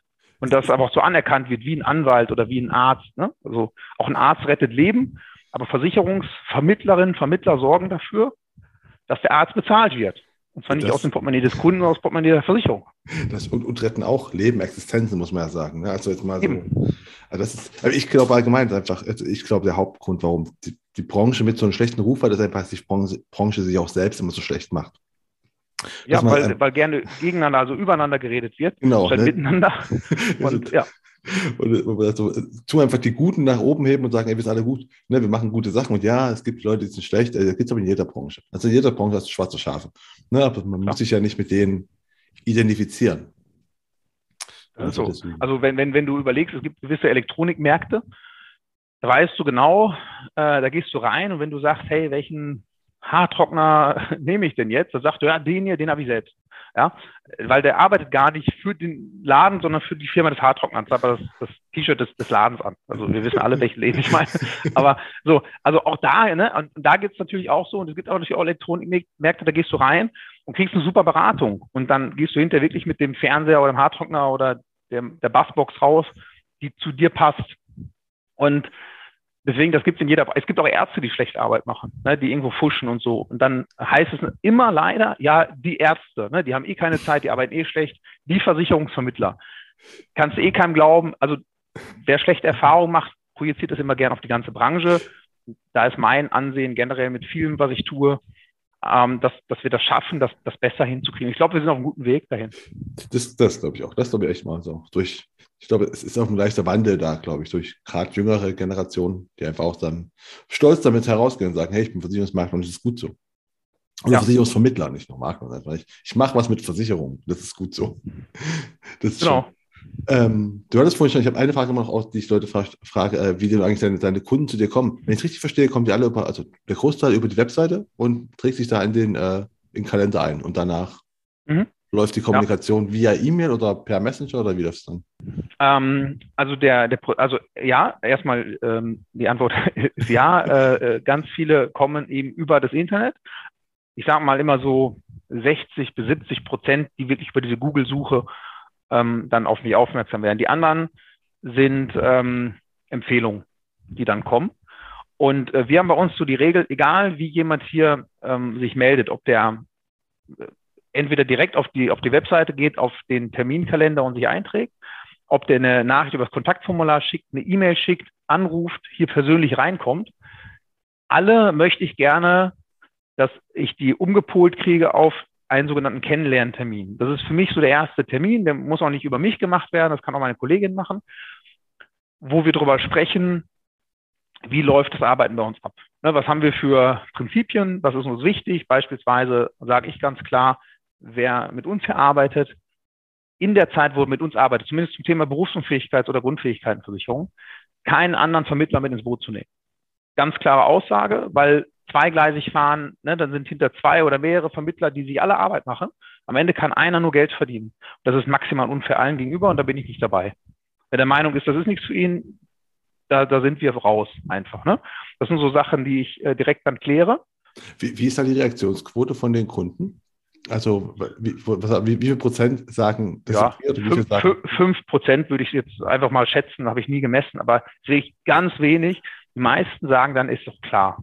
Also für mich logisch. Jetzt mal, mal ein gutes Feedback. Äh, hätte ich jetzt auch geschätzt, also würde ich jetzt auch sagen, ja klar, also ne, ich, ich mache sich jemand Arbeit, aber ähm, mal, mal aus dem Markt ist es ja interessant, okay. Also du weißt aber auch eins, ja. wenn jemand sagt, nee, ich will noch andere, also es ist ja einfach nur eine Feststellung. Und die Leute sagen, ja, ich, ich kann aber nicht nur einen, ich muss irgendwie drei oder vier oder fünf Leute anfragen. Da weißt du auch, so richtig ernst meint das nicht mit dir. Also der hat dich im Prinzip ähm, nicht ausgesucht, weil er, weil er, weil er dich als, als Typ, als deine Philosophie, dein Unternehmen gut findet, sondern so einer, ähm, der schreibt dann auch ähm, einen Thorsten Breitag, Tobias Biel, mich und Philipp Wenze alle gleichzeitig an. Meistens so, sehr geehrte Damen und Herren, ich habe folgendes Problem oder sowas. Ne? Also das sind so die, wo du dann auch sagst, okay, der fragt jetzt eh überall rum.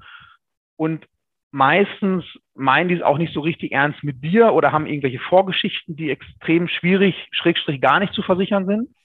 Und ja, damit sowieso jetzt nicht unbedingt die interessantesten Kunden, wo du sagst, da nehme ich mir jetzt gerne Zeit für. Das ist auch eine Frage der Wertschätzung. Ja, klar, definitiv. Ähm, auch genau, bei euch dann die Struktur ist einfach, wir bekommen, machen einen Termin und dann gibt es genau. erstmal dieses Dingster-Gespräch, das äh, Kennenlerngespräch, was du gesagt hast. Und dann geht es erst ins, ins, ins, äh, ans Eingemachte quasi. Ja, fast. Ne? Also nach dem Kennenlerngespräch ist dann so der, die Verabschiedung damit, dass ähm, wir sagen, pass auf, du kriegst jetzt äh, von uns vier Fragebögen. Die füllst du bitte aus und dann, wir arbeiten mit Blau direkt zusammen, die haben ja die, diese Simpler, ähm, Online-Zugang Simpler App. Dann sagen wir, dann lädst du das bei Simpler rein und dann gucken wir uns das an und melden uns dann mit dem weiteren Vorgehen ne, ob wir Rückfragen haben und so weiter. Und dann gehen wir, dann gehen wir ins Eingemachte. Das heißt, hier setze ich jetzt schon mal voraus, dass ähm, er oder sie die Fragebögen ausfüllt und hochlädt. Und vorher machen wir uns keine Arbeit damit. Weil ich immer auch möchte, dass sich jemand dann erstmal mit uns beschäftigt und erstmal mit seinem Gesundheitszustand, Risikosituation beschäftigt. Denn wer dafür zu faul ist, da hatte ich neulich auch einer, der sagt, ja, aber kannst du mir nicht schon mal irgendwie einen Preis sagen? Ich sage, nee, gibt ja, aber so Fragebögen ausfüllen ist wieder so zeitaufwendig. Ich sage, pass auf, du willst, ähm, habe ich gefragt, wie alt bist du? Hat er irgendwie gesagt, 30 oder sowas, ne? Sag, pass auf, du willst jetzt knapp vier Jahrzehnte einen Versicherungsschutz haben, der dir im Notfall den Arsch rettet, finanziell gesehen. Und dafür willst du dir jetzt keine, sagen wir mal, ein bis zwei Stunden Zeit nehmen zum Ausfüllen der Fragebögen, wenn überhaupt so viel Zeit. Äh, ne? Je nachdem, weil er sagt, ich bin ja sehr gesund. Ich sage, dann ist es auch nicht so lang. Ähm, also wer dazu nicht bereit ist, für wirklich seine finanzielle Absicherung sich ein bisschen Zeit zu nehmen, der hat das, das, das Thema aus meiner Sicht nicht verstanden. Und da weiß ich heute schon, der wird höchstwahrscheinlich auch Probleme geben hinten raus. Der wird dann, also meiner Erfahrung nach, ich habe ja auch immer mal wieder gesagt, komm, bei dem machst du jetzt mal eine Ausnahme, ne, so in der Vergangenheit. Und ich habe dann immer die Erfahrung gemacht, bei denen, wo ich eine Ausnahme gemacht habe, wurde auch hinter nichts raus. Es waren extrem anstrengende Gespräche, extrem viele Rückfragen, die aber immer dazu führten, dass hinter nichts dabei wurde. Und da habe ich gesagt, selbst wenn der eine einzige dabei ist, von 100, den ich absage, und einer davon wäre einer, der Geschäft gemacht hätte, dann ist es aber mir der Wert, weil mit den anderen 99 habe ich mich auch nicht geärgert. Das stimmt. Ähm, wir sind schon fast schon am Ende. Aber ich habe einfach äh, ein, eine Frage, die ich immer allen Leuten stellen muss noch, ist einfach, du hast schon ein bisschen erzählt von deinen Fehlschlägen. Ich frage mich so, was, was ist so der, der, der größte, ich habe schon mal Misserfolg, aber eigentlich so das größte Learning, was du so gelernt hast. Also ne, du hast einfach so Miss Misserfolg gehabt, aber daraus auch irgendwas gelernt. Kannst du sagen, mhm. was so das Größte war in deiner BU-Profi-Karriere, nicht in den Sachen davor? Ach, ähm, also ich glaube, dass, dass das Größte gibt es gar nicht. Also der, der größte Fehlschlag oder so ähm, boah, da muss ich jetzt echt überlegen. Doch, pass auf. Äh, eine Sache äh, habe ich eben schon gesagt: Werbung äh, zu machen in Facebook ähm, und in, ähm, in, in bei, bei, Google. Äh, wir haben einmal eine, eine Facebook-Kampagne gemacht, äh, Michael Glorius und ich, zum Thema äh, Nachhaltigkeit und Pangea Live ähm, diese, diese nachhaltige Marke von der, von der Bayerischen, ja. weil wir gesagt haben, das ist ein cooles. Thema, dann wollen wir Leute erreichen. Und das war eigentlich der, der, der, der größte Tiefschlag, wenn man so will, weil der Facebook, also hat irgendeiner Nachhaltigkeit, ich habe ein schönes Video gedreht mit Windrädern im Hintergrund und so weiter. Und wir haben ja ganz viele solche Leute, die Ökologie doof finden, die so ähm, Hashtag Fuck you Greta und so, ne? Also, und ja. irgendeiner hat das, hat das dann kommentiert mit irgendeinem schwachsinnigen Kommentar. Und der Facebook-Algorithmus hat gesagt, hey, das gefällt genau diesen Leuten und wir gucken mal, was für Interessen der noch hat. Und haben das dann an ganz viele davon ausgespielt. Und dann war, habe ich gesagt, Micha, sofort Kampagne, weil die hat natürlich auch Geld gekostet. Und wir hatten exakt die falschen Leute drauf. Ähm, das wäre jetzt so eine Sache, wo ich sage, äh, ja, aber du hast ja auch noch im Learning gefragt. Das Learning jetzt ähm, gar keine Werbung zu machen, weiß ich nicht. Also Du hast ja ähm, gesagt, dass Werbung bei dir nicht funktioniert. Das hast du ja vorhin schon. Genau. Du meintest so, also SEO ist für euch eher das, das, das, das, das Tool, was halt am, am sinnvollsten erscheint aktuell. Genau, ja. Das auf jeden Fall. Bei Werbung. Aber, aber testest du noch weiter mit Werbung oder? Im Moment nicht. Ich, ich habe es aber auch wieder vor. Gut, dann einfach nichts machen, wo man in irgendwelche Kreise reinkommen könnte. Das ist schwer. Wir hatten, wir hatten das Thema am Anfang. ja, das stimmt, das ist einfach so. Ja, irgendeiner, einfach... irgendeiner, fühlt sich immer auf den Schlips getreten. Ne? Du kannst das nicht allen recht machen. Ja, ähm, dem einen ist das zu links, dem anderen ist das zu rechts, dem anderen ist zu, zu, zu liberal, dem nächsten zu grün, dem nächsten zu bunt. Ja. Wahrscheinlich sogar Einhörner wirst du auch Leute finden. Vielleicht finden wir über den Podcast jemanden, der, der sagt. Also wenn sich jetzt einer meldet, ich, also ich würde fast tippen, es gibt niemanden, der sich über Einhörner ärgern kann, aber du hast recht, es gibt irgendeinen, der sagt, das Einhorn, warum nicht die Einhorn oder warum ist das Einhorn denn in den Farben und nicht in den Farben oder warum gibt es das nicht in, in schwarz, in gelb, in grün? Also ja, doch, ich glaube, irgendeinem wird das Einhorn als Emoji doch nicht gefallen. Spannend. Vielleicht hören wir von jemandem, mal spannend. Ähm, ja, aber jetzt sind wir tatsächlich schon am Schluss, wo ich immer so drei Fragen immer all meinen Gästen ja. stelle. Ne? Und die eine ist einfach so, was war denn für dich so der beste Tipp, den du in deiner Anfangszeit, deiner Anfangsberufszeit bekommen hast? Und das kann jetzt auch, das muss nicht mal der Versicherung, das kann auch was anderes gewesen sein, den du immer noch äh, beherzigst, weil das war ein super Tipp. Ja, äh, lass mich überlegen. Also ich weiß nicht, wann ich den bekommen habe, aber das ist so eine Sache, die ich, äh, also ein, eine, für mich eine Regel, wo ich versuche, die zu befolgen oder ein Tipp, wenn du so willst, und zwar selber für äh, Sachen die Verantwortung zu übernehmen. Also für eigentlich alles selbst die Verantwortung zu übernehmen und zwar jetzt nicht in dem, ja, also wenn, wenn ich jetzt sage, okay, ähm, beispielsweise auch ein Mitarbeiter von mir hat jetzt einen Fehler gemacht, sollte ich trotzdem die Verantwortung dafür tragen, weil ich ja die Möglichkeit habe, jetzt entweder ihr oder ihm zu kündigen, weil ich sage, die kriegen es generell nicht auf der Kette, den ich eingestellt habe. Oder zu sagen, okay, habe ich jetzt vielleicht die, ähm, äh, die, die, die, die Schulung der Mitarbeiter nicht richtig durchgeführt, ne? Ist, habe ich das nicht. Also ich sollte immer gucken, ähm, wie kann ich das Ganze ähm, an, an mich rannehmen, ne? weil so gebe ich eben ähm, anderen Leuten gar nicht die Macht über mich, sondern ne, wenn ich immer sage, es gibt gewisse Dinge, die kann ich nicht ändern, das Wetter zum Beispiel, aber ich kann eben versuchen, in meiner, alles in meiner Macht Stehende zu tun, um das Beste draus zu machen. Und ich ähm, glaube, das ist eine gute Regel, weil heute wird ganz oft auch die Schuld bei anderen gesucht, ne, die Schuld an andere geschoben, dass ich immer erst bei mir gucke, ähm, was kann ich in meiner Situation verbessern. Das klappt nicht immer bei mir, aber ich versuche mich immer wieder daran zu erinnern und häufig klappt das schon. ist gut, das ist eine gute Regel. Und äh, was hättest du gerne am Anfang von deiner Karriere, in deiner Versicherungskarriere schon gewusst? Also was, was, für, ein, was für ein Tipp musst du selbst hart erarbeiten? Oder was für ein ähm, Tatsächlich das mit dem, mit der, also wenn ich jetzt beispielsweise 2010, wo ich Makler wurde, geworden bin, ähm, wenn ich da damals schon die Marke der BU-Profi gegründet hätte, also ein paar Jahre vorher angefangen hätte zu bloggen und so weiter, ich glaube, dann ähm, wäre ich schon weiter jetzt. Ne? Ich hätte ein paar Jahre Vorsprung und das hätte ich ähm, gerne schon ein bisschen eher gewusst. Also meinst du quasi, sich auf ein Thema zu fokussieren und äh, das auch nach außen genau. zu tragen? Also nicht nur ja und vor allem ja? genau und vor allem nach außen tragen, klar, aber auch ähm, was wir eben hatten mit den, mit den Blogbeiträgen, also die ja bei mir wirklich so geschrieben sind, um anderen Menschen bei Problemen zu helfen oder Fragen ah, zu beantworten. Okay. Und gerade das wirklich mehr zu tun, weil ich auch damals mehr Zeit gehabt hätte als heute einfach dafür. Ne? Wahrscheinlich hätte ich dann heute noch weniger Zeit, aber ja. Oder du hättest vielleicht aber länger schon Freitag, äh, frei am Freitag. Ne? Vielleicht, ja. vielleicht. Ähm, ja, und die letzte Frage ist so, welche Bücher oder welche Inhalte kannst du empfehlen? Weil du hast im Vorgespräch schon gesagt, Bücher nicht. Was, was könntest du denn für Inhalte empfehlen, die man sich mal anhören sollte, gesehen haben sollte oder sowas? Mm, ja, also ich, äh, wir haben eben gesagt, ich, ich laufe. Also erstmal doch mit einem Buch eingefallen, ähm, wie man Freunde gewinnt. Das habe ich aber auch nur als Hörbuch gehört. Das will ich dazu Nein, sagen. Das, ist, das, das, sagen viele. Also, Wäre also tatsächlich eine meiner Empfehlungen. Ja, ähm, weil ich glaube, es ist unglaublich wichtig, dass du ein, also wenn du ein, ein, eine Message hast oder etwas, etwas vorhast, dass du andere Leute auch ähm, positiv damit beeinflusst. Also nicht, nicht negativ irgendwie ne, hintenrum oder so, sondern dass du andere Leute überzeugen kannst mit, mit deinen äh, Ansichten, mit deinen Visionen, mit deiner Mission und ähm, damit auch diese, diese Energie, die man hat, die man selber in so ein Projekt steckt, auf andere zu projiziert. Und ich finde, das bringt das Buch einem gut bei, ähm, wie man eben Leute ja von seinem Thema überzeugt, dass die das für dich ähm, letztendlich tun. Ne? Das hört sich immer so negativ an, da arbeitet einer für dich. Aber wenn die selber davon überzeugt sind, dass das der richtige Weg ist, dann machen die das ja auch gerne. Äh, äh, genau, also das heißt, ne, das heißt nicht einfach nur, ne, die arbeiten für dich so im Sinne von sklavenmäßig, ne, sondern eher du bist einfach, du inspirierst sie und sie machen das mit. Also weil sie davon genau. überzeugt sind, was du ja sagst. Das, das ist definitiv. Definitiv. Ähm, ansonsten, was ich echt gerne höre, ist ähm, ein äh, Podcast und zwar der ähm, von ähm, Defner und Chapitz von, von Welt. Äh, wie heißt der denn jetzt?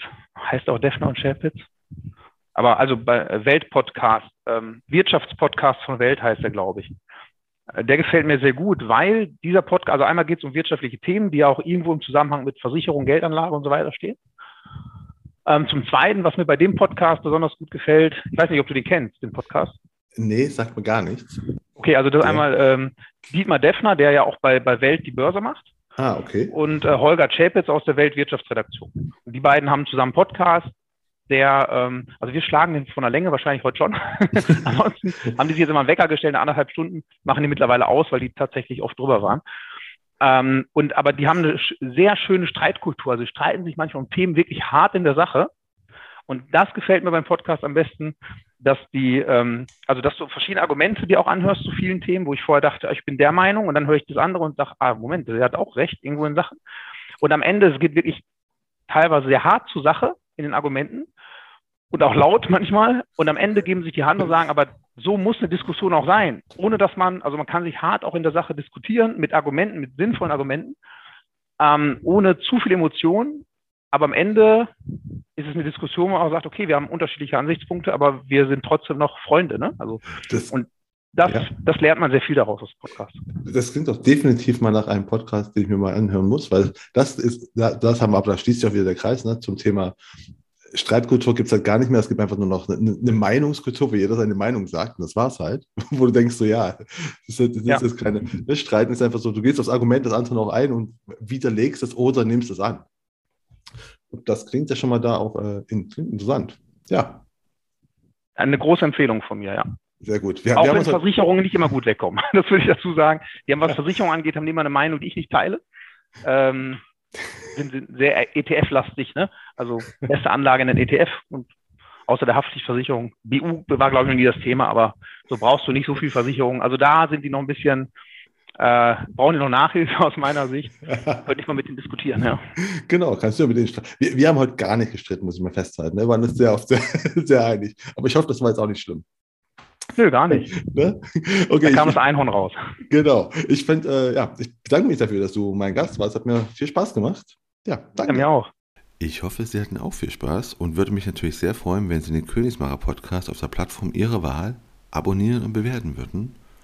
Und damit verabschiede ich mich von Ihnen. Das war die Königsmacher Folge mit Guido Leberg, dem BU-Profi. Mein Name ist Marco Peterson. Ich bin Ihr Ass im Ärmel, wenn es um Social Media und digitale Kommunikation der Versicherungsbranche geht. Auf Wiedersehen.